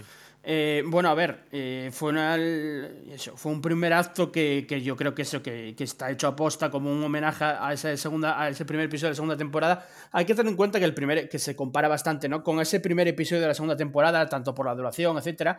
Eh, se construyó casi como una película dirigido por John Favreau. Ese episodio lo dirigió John mm. Favreau un profesional que lleva 30 años eh, dirigiendo películas, eh, que se le dedicó mucho presupuesto a ese episodio.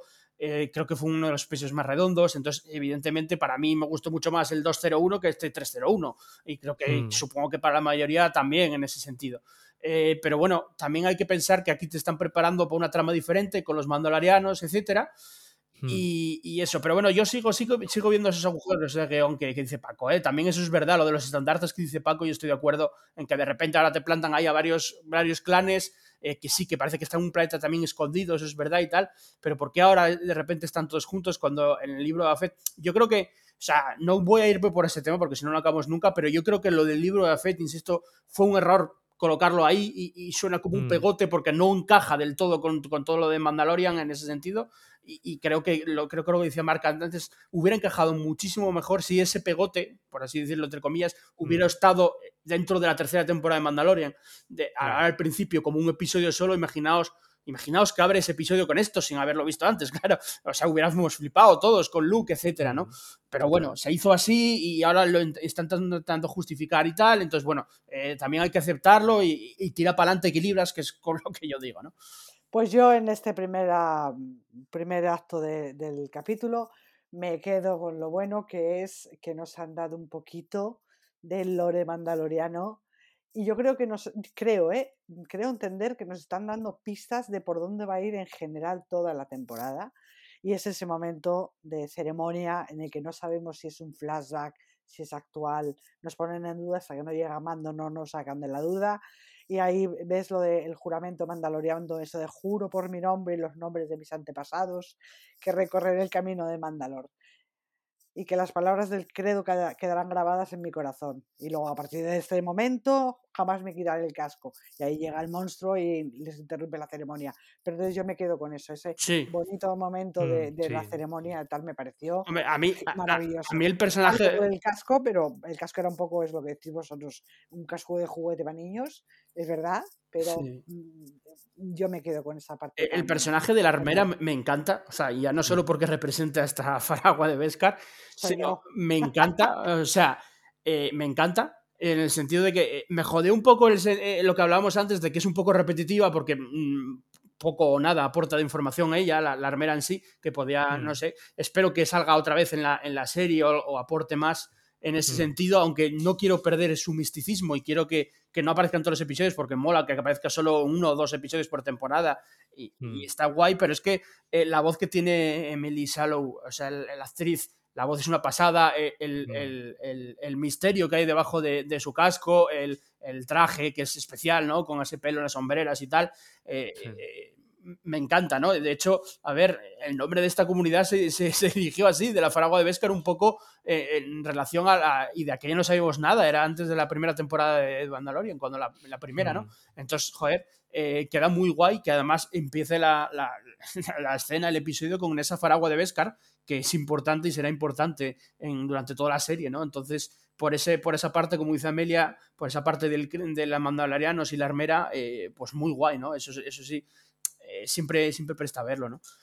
Mm. Eh, si queréis hablar, bueno, un poco de, del tema de IG-11 y los piratas, yo, yo estoy, me gustó... Antes- Sí, sí. Antes de pasar, porque ahora si Sí. ya pasamos al segundo acto, yo quiero hablar del intermedio de ese segundo acto, ese momento de viaje mm, eh, por el hiperespacio, Ah, en sí, esa sí. Grogu en la cupulita, y de repente mira hacia un lado y ¿qué nos encontramos? Sí, los Purging. Señores, los que no hayáis visto Rebels, os fastidiáis, porque es un guiño total a Rebels. Sí, Y además, y, y- y- y más a más, creo que es un guiño a lo que podemos ver en esta temporada o en la serie de Ahsoka o no lo sé, pero lo de los Purgil, ay, por A ver, favor, os pongo para que no-.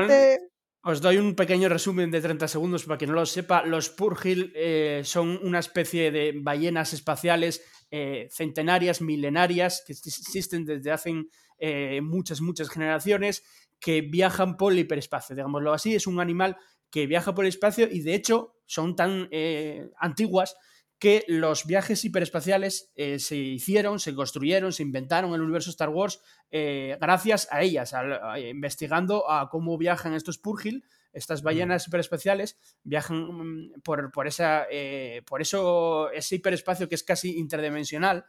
y gracias a ellas inventaron los viajes hiperespacio. O sea, el hiperespacio lo tenemos, existen Star Wars gracias a esas ballenas que ve eh, Grogu. De hecho, yo cuando las ve, se ve una sombra y digo, hostia, un Purgil.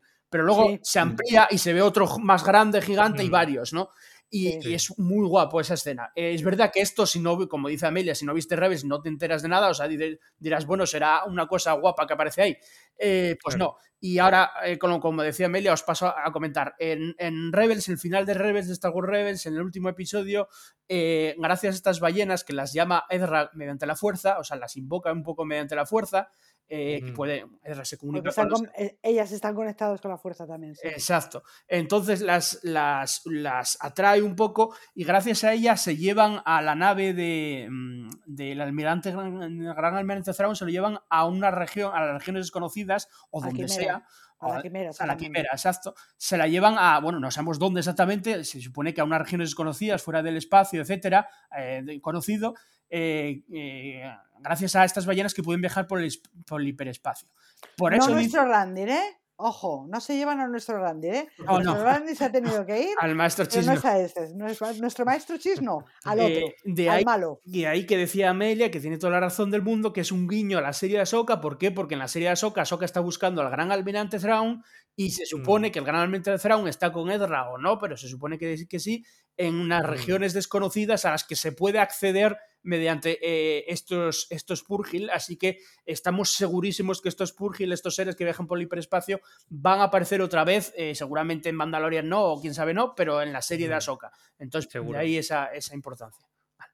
Queda, queda dicho, I have spoken. Ay, cómo echo de menos a ese personaje. Sí, Ahora sí. ya podemos hablar de IG-11. IG-11, a ver chicos y chicas, eh, pues eso, que eh, la trama de IG-11, Nevarro, un Nevarro ya más construido, más, eh, y bueno, ya, ya lo vimos todos, ¿no? Eh, más interesado, eh, que además te dicen constantemente que dentro de pro- protocolo informando de excursiones de turismo a los, a los sitios de lava y tal, ¿no? Pues siempre que se construye algo y tal, pues acaba ah, viniendo el turismo y gente de fuera y, se va haciendo eso, ¿no? Entonces, dentro de protocolo diciendo dónde están las cosas y tal. Eh, y luego, esa es la sorpresa, una de las sorpresas del episodio, porque eso sí que yo creo que ni se filtró ni nadie leía nada de que de repente eh, Mando quisiera revivir a, a- a IG-11. Mm. Eh, bueno, pues eso, que está cogido con pinzas, como decía antes Paco, porque es que no pudo sobrevivir a un río de lava y a un detonador termal, eh, un detonador Claro. eh, de él mismo, que no es que le cayó al lado y no, Sí, no, sí, es que- tenía en el pecho. es que es sí. una implosión, o sea, es que es imposible. O sea, no debería haber Ujú. quedado nada. De hecho, la estatua todos pensamos que es una recreación, no, Claro. no parte Claro. suya. Entonces, eso tienes, insisto, tira que libras. O sea, tienes que decir, vale, sí. porque, porque, evidentemente, si te paras a pensarlo, pues no tiene mucho, mucho sentido. Pero bueno, lo que sí tiene Claro. que sentido es el trasfondo de que Mando solo confía en, en G11, porque odia a los droides y, y- y en él confió. Entonces, ahí sí que tiene, tiene sentido, ¿no? Y vemos a- al alto magistrado de Griff Carga, un personaje que seguramente volveremos a ver, eh, Mm. etcétera. Y para mí lo mejor de todas esas escenas eh, ya no es ni cuando se revela IG-11, cuando, bueno, cuando, cuando tiene su programación y tal. Para mí todas las mejores escenas son lo de los ancianos, los ancelanos, los Babu Freak. A mí Sí. ya sabemos que iban a salir, salió en el tráiler, pero me gustó muchísimo toda esa escena en la que lo están reparando a, a IG-11 y está ahí agachado eh, el mando, como dije antes. Esa- eso me gustó mucho. Y luego las, Y la- cómo hablan. Sí, como hablan, Sí, sí, las sí. interacciones con Grogu me pareció muy graciosas. Sí, sí. Sí. Eso me gustó. El no que, el que lleva la voz cantante, que, que habla así como que no controla, medio controla el idioma, pero regulín, eh, ese es muy Sí. gracioso, la verdad. Yo no esperaba, no esperaba que. Porque yo he visto el, el episodio doblado. Primero lo veo doblado para fijarme en todo y luego ya me lo pongo en, en original. Y. Y no esperaba que estuviera doblado. Porque el- eh, creo recordar que en el ascenso, bueno, igual me corregís, pero en el ascenso no me suena que estuviera doblado porque, porque balbuceaba, ¿no? Eh, y este sí, este sí, porque luego al final de la conversación sí que empieza a soltar palabras eh, eh, en español, ¿no? En inglés. Y, En y básico, así. Básico. Claro, claro, claro. Y me ha, me ha- me ha hecho mucha risa porque, claro, cuando lo coge, Do- cuando lo coge Grogu y lo suelta Mando, le dice que no es una mascota, tal. Y, el, y el Babu Freak este dice: ¡Qué malo, qué malo es, qué malo es! Como si fuera un perro. En, español, ¿qué dice? ¿Qué malo es? O sea, los No, Sí, dice- dice algo así. Dice algo así. Dice: ¡Qué malo, qué malo es! Be- bebé malo. Ah, eso sí, bebé malo, sí, bebé algo malo, así. bebé malo. En inglés dice bebé malo, bebé malo, sí, sí. Sí, sí, bad baby, bad baby. Y es- es muy gracioso. Sí, sí, no, a ver, yo entiendo, eso sí que son cosas de los guionistas que me gustan mucho, porque entiendo que, que tienes que hacer una interacción y me gusta mucho que, tiene todo el sentido del mundo que traigan a alguien que reprograme droides, que son los ancellanos que en el episodio 9 reprogramaban a C3PO, eh, pues mm. eh, tiene todo el sentido que también reprogramen droides, pues que, que, vayan a arreglar o intentar arreglar a IG-11. Entonces eso, eso me gustó mucho. Y luego que los traigan porque saben que interacciones con Grogu van a ser graciosas. Y además tampoco se exceden. Es una cosa de humor que, que mm. encaja, a la perfección. Eh, es ligero, pero que tampoco es un humor ahí que diga, venga, ya, ya cansó. No, no. Este, entonces eh, todo eso me gustó mucho. Y luego una cosa que me gustó mucho son las prótesis de los piratas, ojo. Es que está súper super currado. El Nicto este... Sí, el Nicto protagonista, digamos, ese está súper bien hecho. ¿eh? Sí, sí. Vane. Vane, sí. Vane, que me recuerda a la, Vane, no sé. Bueno, o sea, eh, el nombre me recuerda así. pues el, sí, sí, la prótesis de la cara, o sea, está súper. Ya hemos visto Nictos a lo largo del libro de Fett y en, en series y tal, y en películas, pero aquí me pareció brutal. Y luego la prótesis de ese pirata, del, del brócoli, como dice Mark, el brócoli Jones, eh, que no sale mucho, pero sale en su nave capital, también muy currada. Es verdad que en, el Mandalorian no tenemos tenido muchas persecuciones, aquí nos, nos deja una persecución espacial por eh, al estilo del ataque de los clones, el Imperio contraataca por El Imperio contraataca es un homenaje total al Imperio mm. contraataca. Sí, mm. Pero total, vamos, en el campo de esteroides. Y, y, queda, pues, eh, queda guapo, ¿no? Está guay. Eh, ya sabes más o menos lo que va a pasar y tal, pero, pero queda guapo también cuando aparece este pirata super currado con, con, todo el árbol ese que tiene en la cabeza, con la, planta ese que tiene en la cabeza, y, él le da el botoncito y le dice a Grogu, no te fíes nunca de, la palabra de un pirata. Y hmm. escapa al hiperespacio. La nave es una pasada, ¿eh? la del hmm. pirata. ¿eh? Sí, sí, también. de hecho, tiene, tiene la punta de la nave, me recuerda a las, de la, de la antigua república. Sí. tiene, tiene como, como una aleta, ¿no? Al final de. Sí, sí, sí, sí. Me encantó, me encantó. No, no, a ver, los diseños, como en toda la serie, eh, siempre están muy, muy trabajados, tanto los diseños de los alienígenas. Es verdad que fue una cosa que se dijo mucho en la, en la premier, que, que fue eh, pues unas horas antes en Estados Unidos, que vieron los dos primeros episodios, nosotros el segundo todavía no lo, hemos podido ver, ellos sí, ya lo vieron allí. Y, dicen, jolín, es que hay muchos alienígenas, es verdad, porque en Nevarro también se ven muchos, se ven Mon Calamari, se ven eh, varios, se ven muchos desconocidos y se ven otros muchos conocidos, ¿no? Eh, desconocidos como este pirata, que no sabemos qué, raza es, eh, etcétera. Entonces todo eso está, está muy currado. Hay que pensar lo que decía antes. Yo, para mí, es una serie de aventuras, igual que lo que decía antes, que igual, no lo sé, pero igual el segundo episodio es todo para ver cómo consigue la pieza de Yarin, o no, no lo sé, mm. pero que son todo de aventuras. Entonces, eh, es importante estas aventuras de, pues ahora escapo de los piratas en un momentín, o mm. los, me pego con ellos y tal, no sé qué. Que también es verdad que aquí matan a distro siniestro, porque Din Djarin mató a cuatro piratas y ya la venga, ya, ya corre, ¿sabes? Venga, y continúo mi camino. Pero esto eh, es la escena típica de las películas del oeste. Sí, sí, claro. El del oeste, los malos que llegan allí, eh, cuatro tiros, ya la, todo el mundo para casa. Y, ya está. Hay una cosa que quería comentar, que comentamos al principio del, podcast, eh, acerca de la sobreexplicación de cómo le explica Grogu. Eh, lo que decías tú, Jandro, de, bueno, en un guion que está demasiado explicado, el que le esté contando a Grogu que dónde van, qué hacen o tal. Eh, yo creo que lo hace un poco porque, creo, que la intención que querían poner aquí era mm, que ahora mm, Mando es el padre de Grogu, o sea, ya es oficialmente su padre, mm. digamos que se, se, lo queda, ya no es, ya no tiene que buscar a quién dejar al niño, ahora ya es su hijo, de alguna manera lo ha adoptado, entonces ahora le está enseñando, entonces eh, aquí por ejemplo cuando está viajando precisamente a Nevarro, es cuando le está diciendo, no, ahora tienes que aprender eh, tienes que saber navegar, tienes que moverte, pues no te fíes de un pirata. Le está dando clases, le está enseñando. Sí, sí, es verdad, sí, sí, Lo está educando de alguna manera, me encanta. Yo creo que la intención de esa sobreexplicación, digamos, de mando a Grogu, que parece que nos sobreexplican a nosotros las mm. cosas, que estamos viéndolas, y yo creo que lo hacen un poco con intención, porque lo que nos quieren demostrar es que ahora Mando ya ha cambiado el chip, ya no es un trabajo, ya no es una carga, ya no es un, un paquete, sino que es su mm. hijo y ahora lo está educando y ahora estamos viendo cómo lo educa. Y, una cosa, ¿no queréis que eh, cuando llega allí al, no me acuerdo el nombre, Cale algo, no sé, el, el, planeta este, Kalevala o Kalevala, Kalevala, Kalevala, algo así. Kalevala, Kalevala. Kalevala. Em, bueno, se encuentra Bocatán, algo que ya vimos, todas esas escenas prácticamente las vimos en el trailer, ¿no? Eh, en ese pasillo de Inyarín eh, y en el trono Bocatán. Yo a mí lo que me pareció porque el tráiler lo ves un segundo, pero aquí que es una escena un poco más larga mientras habla, me parece una tontería, ¿eh? Aquí como estamos organizando todo, que Boca Tan está sentado de manera muy forzada en el trono. Sí, sí. Es que digo yo, hostia, es que, eh, tía, es que eh, tienes que estar, no, no puedes estar a gusto así. Y de hecho, luego me fijé y en el arte conceptual de los créditos aparece una pose mucho más, más guapa. Mejor. Sí, sí, sí. sí. el arte conceptual. Más resignada en, en, en, la imagen. Claro, yo, yo, entiendo que quieren dar la imagen de que bueno, la actriz y tal, o quien le mandase que pusiera así, de que está como un poco, eso sí, resignada, en plan, bueno, aquí estoy, no hago nada, no tomo a nadie, sí, ¿qué voy a hacer? Y está así como tirada, ¿no? Pero coño, está una pose forzada, porque además eso no, no, no, es, no es, ni mullidito, parece, o sea, parece duro, y, y, está ahí tirada en plan, digo, hostia, tía, es que parece que te vas a, a, a medio caer o que te estás sí. forzando las piernas o tal. Yo, yo me la imagino, yo me la imagino eh, sentada completamente normal eh, en el trono, y en cuanto el droid le dice, oye, que ha aterrizado una nave, y ella, ¿quién? Y le dice, el, el Din Djarin y ella enseguida se pone así con la pose. Sí, sí, sí, sí, Me tiene que ver mal, que el sable es mío. Sí, sí, sí, sí. Le voy a hacer sentir mal. Con mi actitud. Pero en realidad ella está ahí a lo suyo.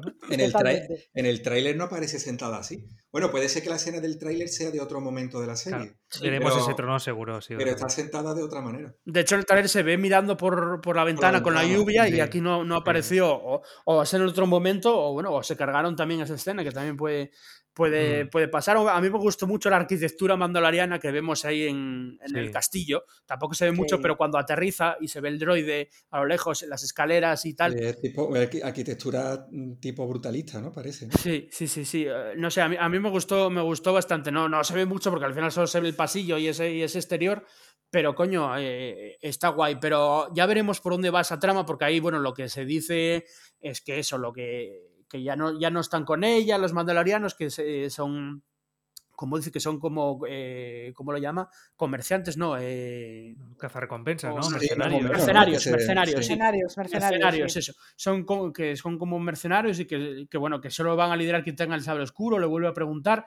Y también, creo que lo dijo antes Paco, también recuerda un poco a nos están haciendo otro previously aquí, en plan, tienes el sable oscuro, ¿no? Lo tienes tú, ¿no? Eh, ¿Sabes? En plan, como que te están diciendo el público en general que el sable oscuro lo tiene.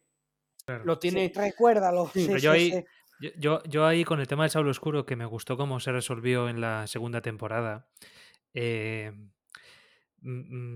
tengo, tengo, tengo ciertos problemas. Y es que eh, el compromiso de Bocatán, que de hecho lo, ya lo vemos cuando la conocemos ¿no? en Clone Wars y, y todo esto, eh, es muy férreo, ¿no? Es muy. O sea, es la, es la líder de, de Mandalor, la líder que merece Mandalor, ¿no?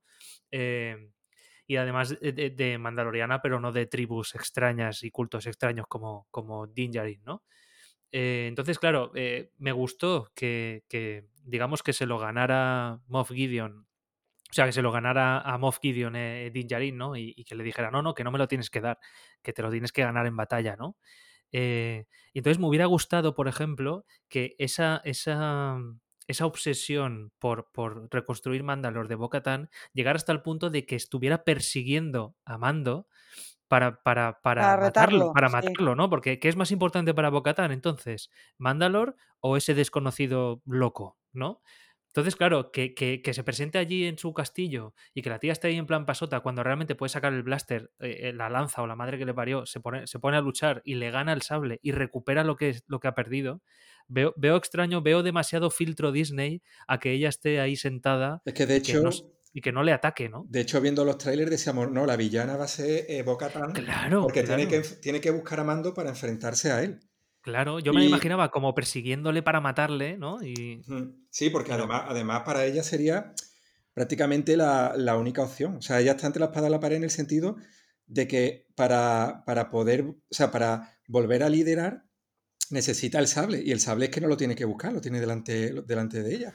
Claro. Ahí yo creo que sí que hay que esperar. O sea, yo creo que hay que hay sí, más episodios sí, sí, porque evidentemente lo de Bocatan no acaba aquí. De hecho, no estoy seguro, pero creo que hablan de Bocatán en un segundo episodio, en, en, los que vieron la premier, eh, creo que hablan de ella, o sea que, que, puede que aparezca ya en el segundo episodio también, y todo el mundo dice que aparece mucho más, y de hecho en la premier mm. estuvo también eh, la actriz que Chekhov estuvo allí, así que eh, aparecerá bastante, de, no sé si en todos los episodios, pero unos cuantos, así que eh, yo creo que hay es verdad lo que puede pasar y yo creo que ella tiene intenciones ocultas que no le está diciendo a él. O sea, está pensando en sus cosas, está ahí sola en el trono, pero no creo que esté simplemente así lo, como lo cuenta, ¿no? Yo creo que tiene intenciones ocultas con el sable y con, y con todo esto, ¿no? Entonces veremos cómo se resuelve y, ah, ojo, porque ella sabe que él va a ir a Mandalor. Entonces, eh, tampoco nadie le quita para que ella le persiga o le coja en un, momento dado, se le espera allí en un momento dado y, no sé, se haga con él o que tenga alguien, alguien de confianza eh, detrás de ella. Hay que recordar que en esta serie también va a salir Axe Wobbs, que es el, uno de los mandalorianos que salió en la segunda temporada. Em, ya está confirmado, eh, lo dijo el mismo actor y salió en el rodaje y tal. Eh, se supone que está con Bocatán, así que eh, también puede perseguirlo a, él y hacerse con el sable, o, quién sabe. Pero bueno, ahí sí que yo veo ya más que fallo tal del guion, sino más bien que, simplemente va a pasar más adelante. Sí, vamos a esperar un poco. Sí, sí, sí, sí. A mí hay una cosa que, me parece peligrosa. que, que yo creo que esta temporada es decisiva sobre todo por el personaje de Din Djarin y de, y de Mando. ¿Por qué? Porque un personaje tiene que tener eh, motivaciones, ¿no? Tiene que tener una línea clara. Y yo ahora mismo eh, dudo con Mando. Porque, o sea, tengo claro que quiere estar con Grogu, ¿no?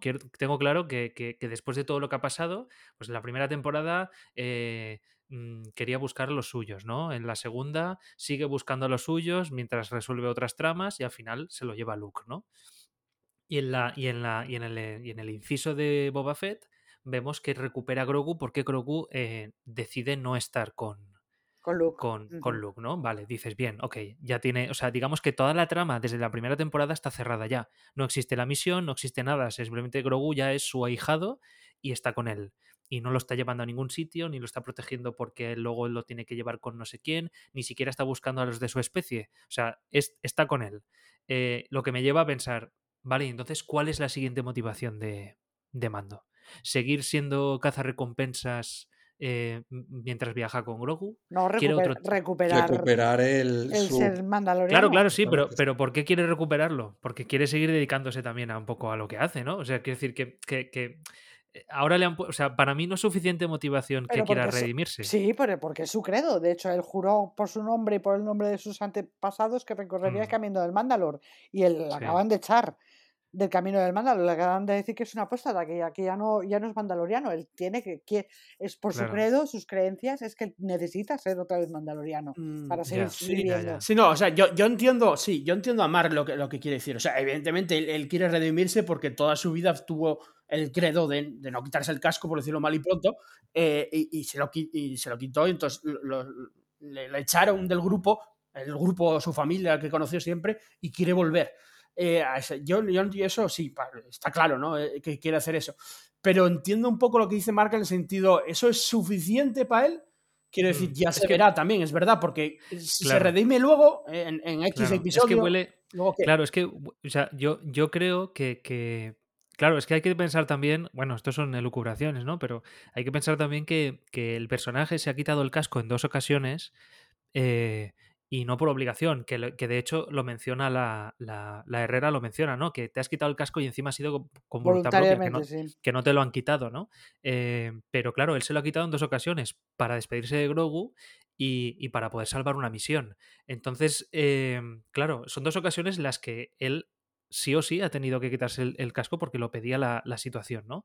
Entonces, claro, eh, mm, yo veo más un arco en el que rompe con ese credo y es capaz de quitarse el casco y unirse más al credo de Bocatán, eh, y entonces veríamos quizá un mando que se quita más el casco, más, más parecido al Boba Fett de, la serie Boba Fett. Bueno, este igual se pasó de, de, rosca y se quitó demasiado el casco, pero, pero, pero yo vería un poco más eso, ver un poquito más a, a Pedro Pascal, más que, más que volver a encerrarse en ese credo cerrado, ¿no? Que ya te van, que ya te van dando pistas, ¿no? De qué supersticiosos sois, qué cerrados que sois. Pero es que yo creo, yo, no, a ver, no lo sé, pero yo creo que en parte del arco de esta temporada va a ir por ahí. El mm. conflicto interno que puede tener el de quiero volver a ser mandaloriano y voy a hacer todo lo posible por volver a ser mandaloriano, yendo a Mandalor, vayándome las aguas vivas de las minas de Mandalor y demás, ahí debajo de Sundari y todo eso. Y y se va a juntar con el, con el conflicto de que se le presente eh, Bocatán, por ejemplo, buscando el sable oscuro y recuperando Mandalor, porque además yo creo que mm, mm, ahí es donde lo que hablábamos antes del futuro villano que pueda tener esta, este, esta temporada, que yo creo que va a seguir siendo Gideon, y yo creo que es por el tema de Mandalor, de ver cómo pueden volver, porque a lo mejor cuando llega Mandalor, a lo mejor que, te dice a ti que no, que no encuentran una manera de conseguir que Mandalor vuelva a ser habitable. Con lo mm. cual pueden volver a, recuperarlo. todo, apunta a eso, ¿no? Porque se menciona varias veces en plan, os voy a demostrar, vamos a ver si está envenenado el planeta, vamos a ver si está envenenado. Porque él está, parece que mm. está convencido o cree que, el planeta vuelve a ser habitable, o, por lo menos algunas zonas o lo que sea. Exactamente. Entonces, mm. yo creo que la serie. sí. Ahí va a haber un conflicto, con lo cual, eh, y él es donde él se va a ver enfrentado interiormente en su cabeza, el conflicto de la Guardia de la Muerte, no te quites el casco, mm, eh, las armas son tu vida y tal, con eh, la otra parte que es la parte de Bocatán, de mm, Sabine, de, bueno, del resto de mm. los mandalorianos que sí se quitan el casco y sin embargo siguen siendo mandalorianos. Entonces, ahí vas a, creo que vamos a ver ese conflicto interno por parte de él y que sí que yo estoy convencida también como tú de que va a acabar por quitarse el casco más veces. Quiero decir que no, no va a ser tan va a acabar siendo, volviendo a sentirse mandaloriano, pero, pero no, pero no de secreto. Exactamente, sin ser el, radical que son la Guardia de la Muerte. Mi, apuesta también es esa, que esa va a ser un poco la resolución que vamos a ver de, del personaje.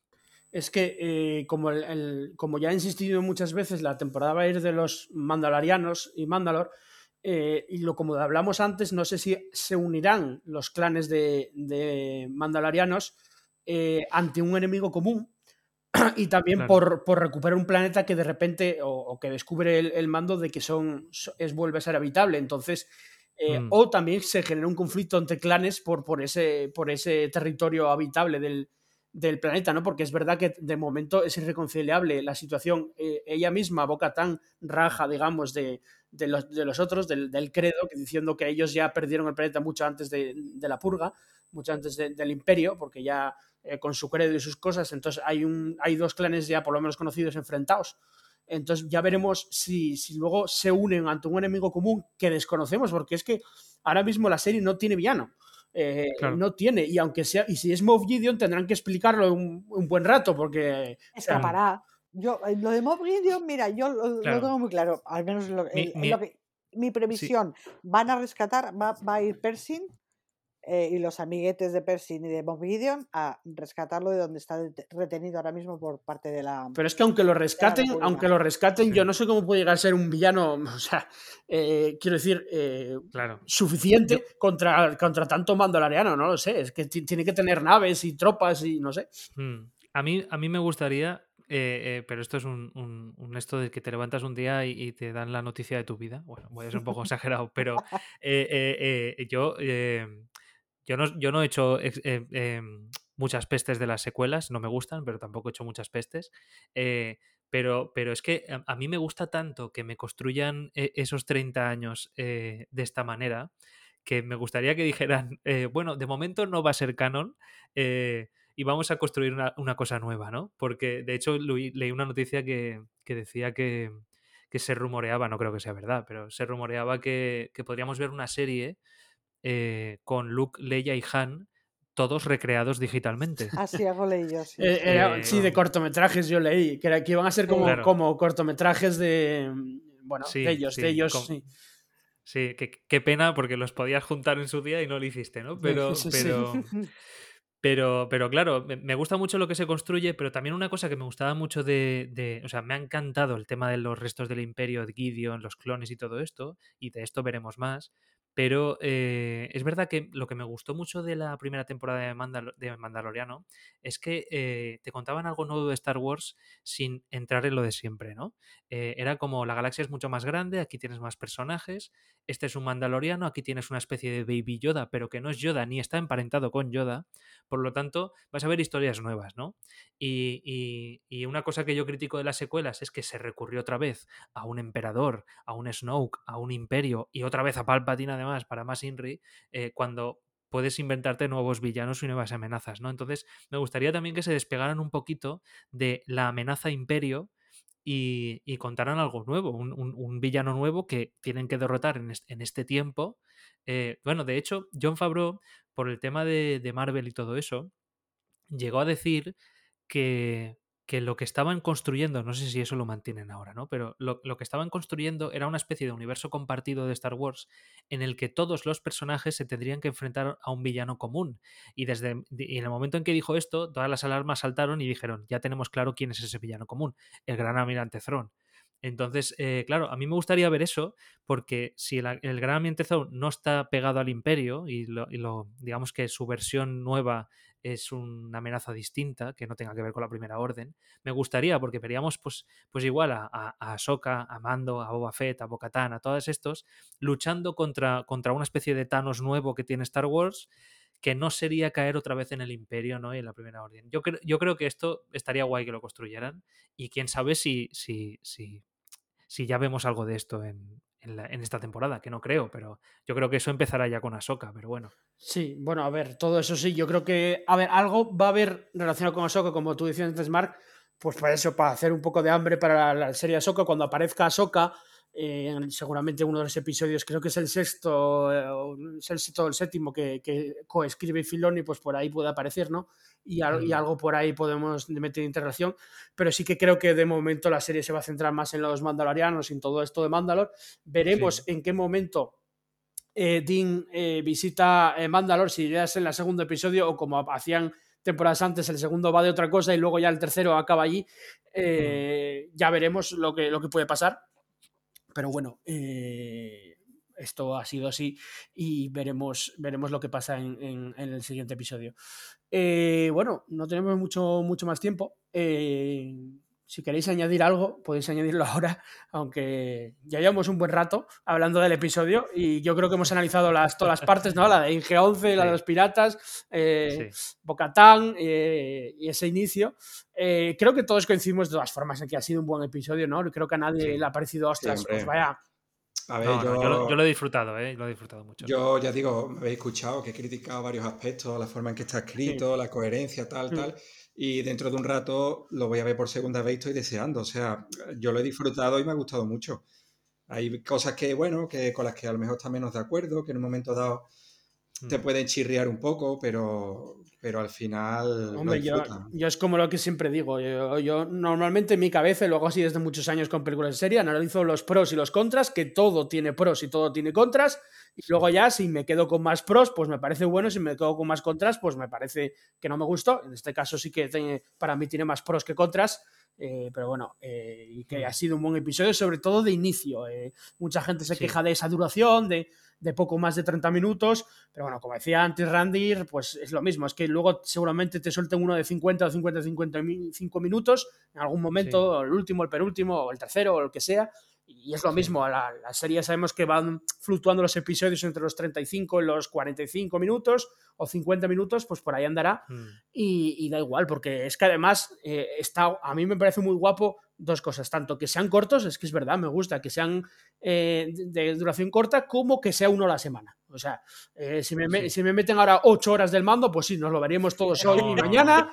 Lo, Estaríamos haciendo el podcast de, de 8 horas, sí, como sí. Los, de, podcast, los de la Endor. Eh, podcast de, de 8 horas, 9 horas, eh, la, eh, no sé qué, y, y, en una semana se había, o menos, se abarcaba todo, porque ya está, ya lo sí. viste, ya le hiciste el podcast, y adiós. Y así estamos hablando de, de Mandalorian y, y, con ganas de mordiendo las uñas por el siguiente episodio, pues durante dos meses. O sea, sí, sí, sí. eso me parece maravilloso. Hay mucha gente que lo Oye, quiere todo tema, ya, pero. El tema de la duración a mí es que no me pareció ni largo ni corto, me pareció perfecto. Yo cuando terminé el capítulo dije, ah, ya está, pero oh, bien, bien. O sea, no me ha, sí, ni me sí. ha parecido, ni me ha, ni me ha sobrado, ni me ha faltado. Para mí ha sido sí, perfecto. Sí, estoy, el, el estoy de acuerdo, estoy de acuerdo. Yo, es un episodio que sí, oye, que le pueden meter cinco minutos más, pues sí, claro, o diez minutos más, eh, efectivamente, sí, sí. que le pueden meter para, para añadir escenas a, la, a Convocatán o al principio para dar más contexto, pues sí que puede, pero tendrán también sus recortes de todo lo que se rodó y, hmm. y, y hay que hacer una cosa, es que pasan muchas cosas, como decía Paco al principio, es que es un sí. montaje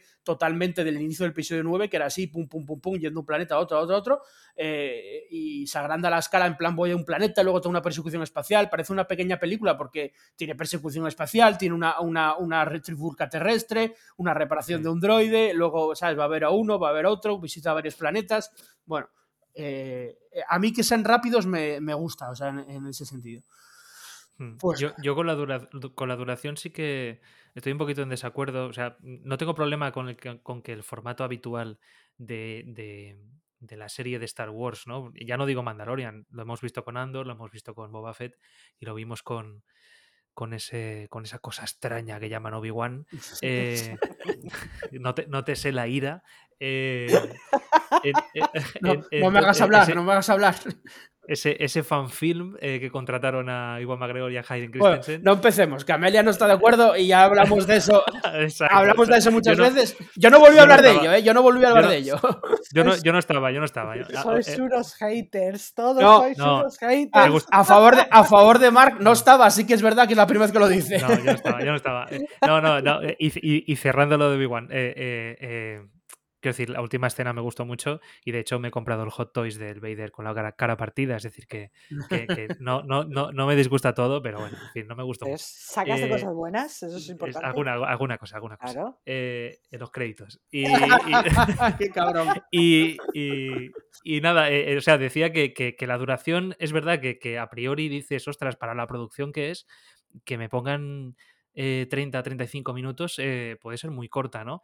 Yo sí que, sí que me gustaría que, que, digamos, los episodios finales sí que se lucieran un poquito más, ¿no? Un poquito el efecto Juego de Tronos de decir, bueno, las- el, el formato habitual son, son igual no llega a 40 minutos, pero los dos últimos episodios te voy a, te voy a mascar una hora y cuarto, una hora y media, que lo vas a, que lo vas a gozar y que, es, y que son como películas, ¿no? Eso sí que me gustaría que lo hicieran. Eso lo dudo, lo dudo mucho, ¿eh? Yo no creo que. Sí, sí. Lo dudo O sea, que sí, a mí también me encantaría que el final sea una hora y media ahí en plan tal, pero yo creo que Mm. no creo que nunca pasen de, de una hora, la verdad, no lo sé, pero bueno, a ver, No. puede, puede pasar, quiero decir, nu- nunca se sabe eh, lo, que, lo, que, lo, que, lo que han rodado, nunca se sabe si, si los demás van a ser tan cortos o, o mucho más largos, en Mm. realidad no hay ninguna filtración de eso ni nada, así que mm, poder puede ser, claro que sí. Eh, bueno, chicos, pues eh, muchísimas gracias por, bueno, a toda la, toda la audiencia de la Faragua por, por escucharnos en este podcast que al final se ha hecho aquí de dos horas de, este inicio de la tercera temporada. Ya sabéis eh, a todos que, bueno, va- vamos a estar también en, directo toda la semana en nuestro el canal de YouTube de la Faragua hablando de, esto, de, Mandalorian, cada semana. También podéis escuchar los podcasts eh, que ha grabado aquí, aquí el equipo también de Bad Batch cada episodio semanal, de este semana ha sido el 11, lo podéis escuchar también eh, igual que, que esto, en iVoox, Spotify, iTunes, donde queráis. Y en Twitter, el lío de curiosidades y todas estas mierdas que siempre hacemos aquí en la Faragua. Así que muchísimas gracias por escucharnos y al equipo, pues nada, dar las gracias como siempre a la, la emperatriz, la gata, Amelia, por estar con nosotros una semana más. No, gracias a vosotros por seguir invitándome, aquí dando la paliza. eh, Yo amando mucho Star Wars, todo, hasta Andor y hasta Boba, eh, hasta Kenobi, todo, todo, todo. Yo para mí, dame todo, dámelo todo, papi.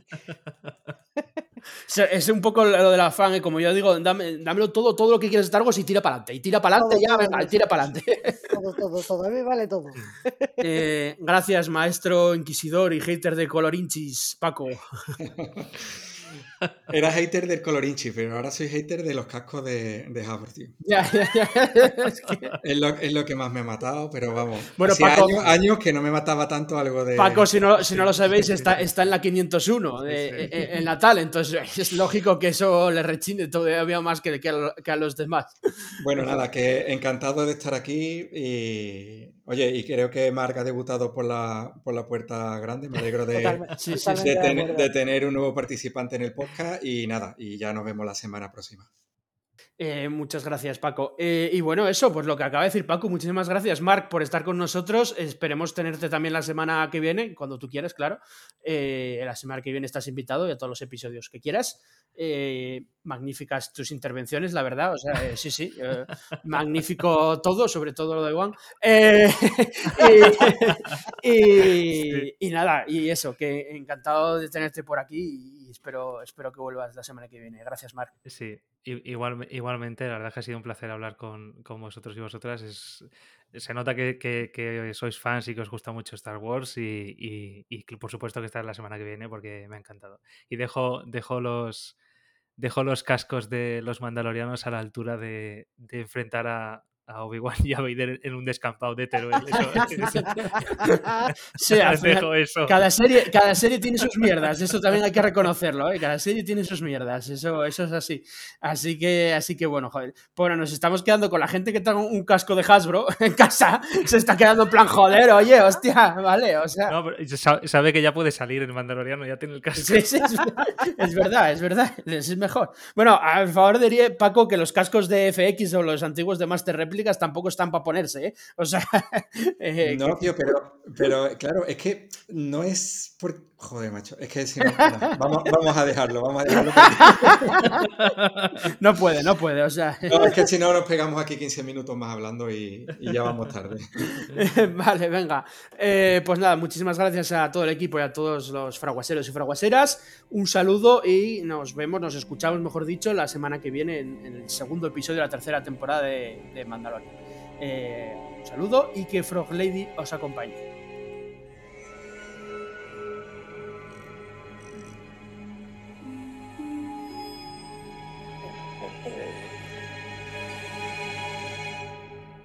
Wake up, Mandalorian.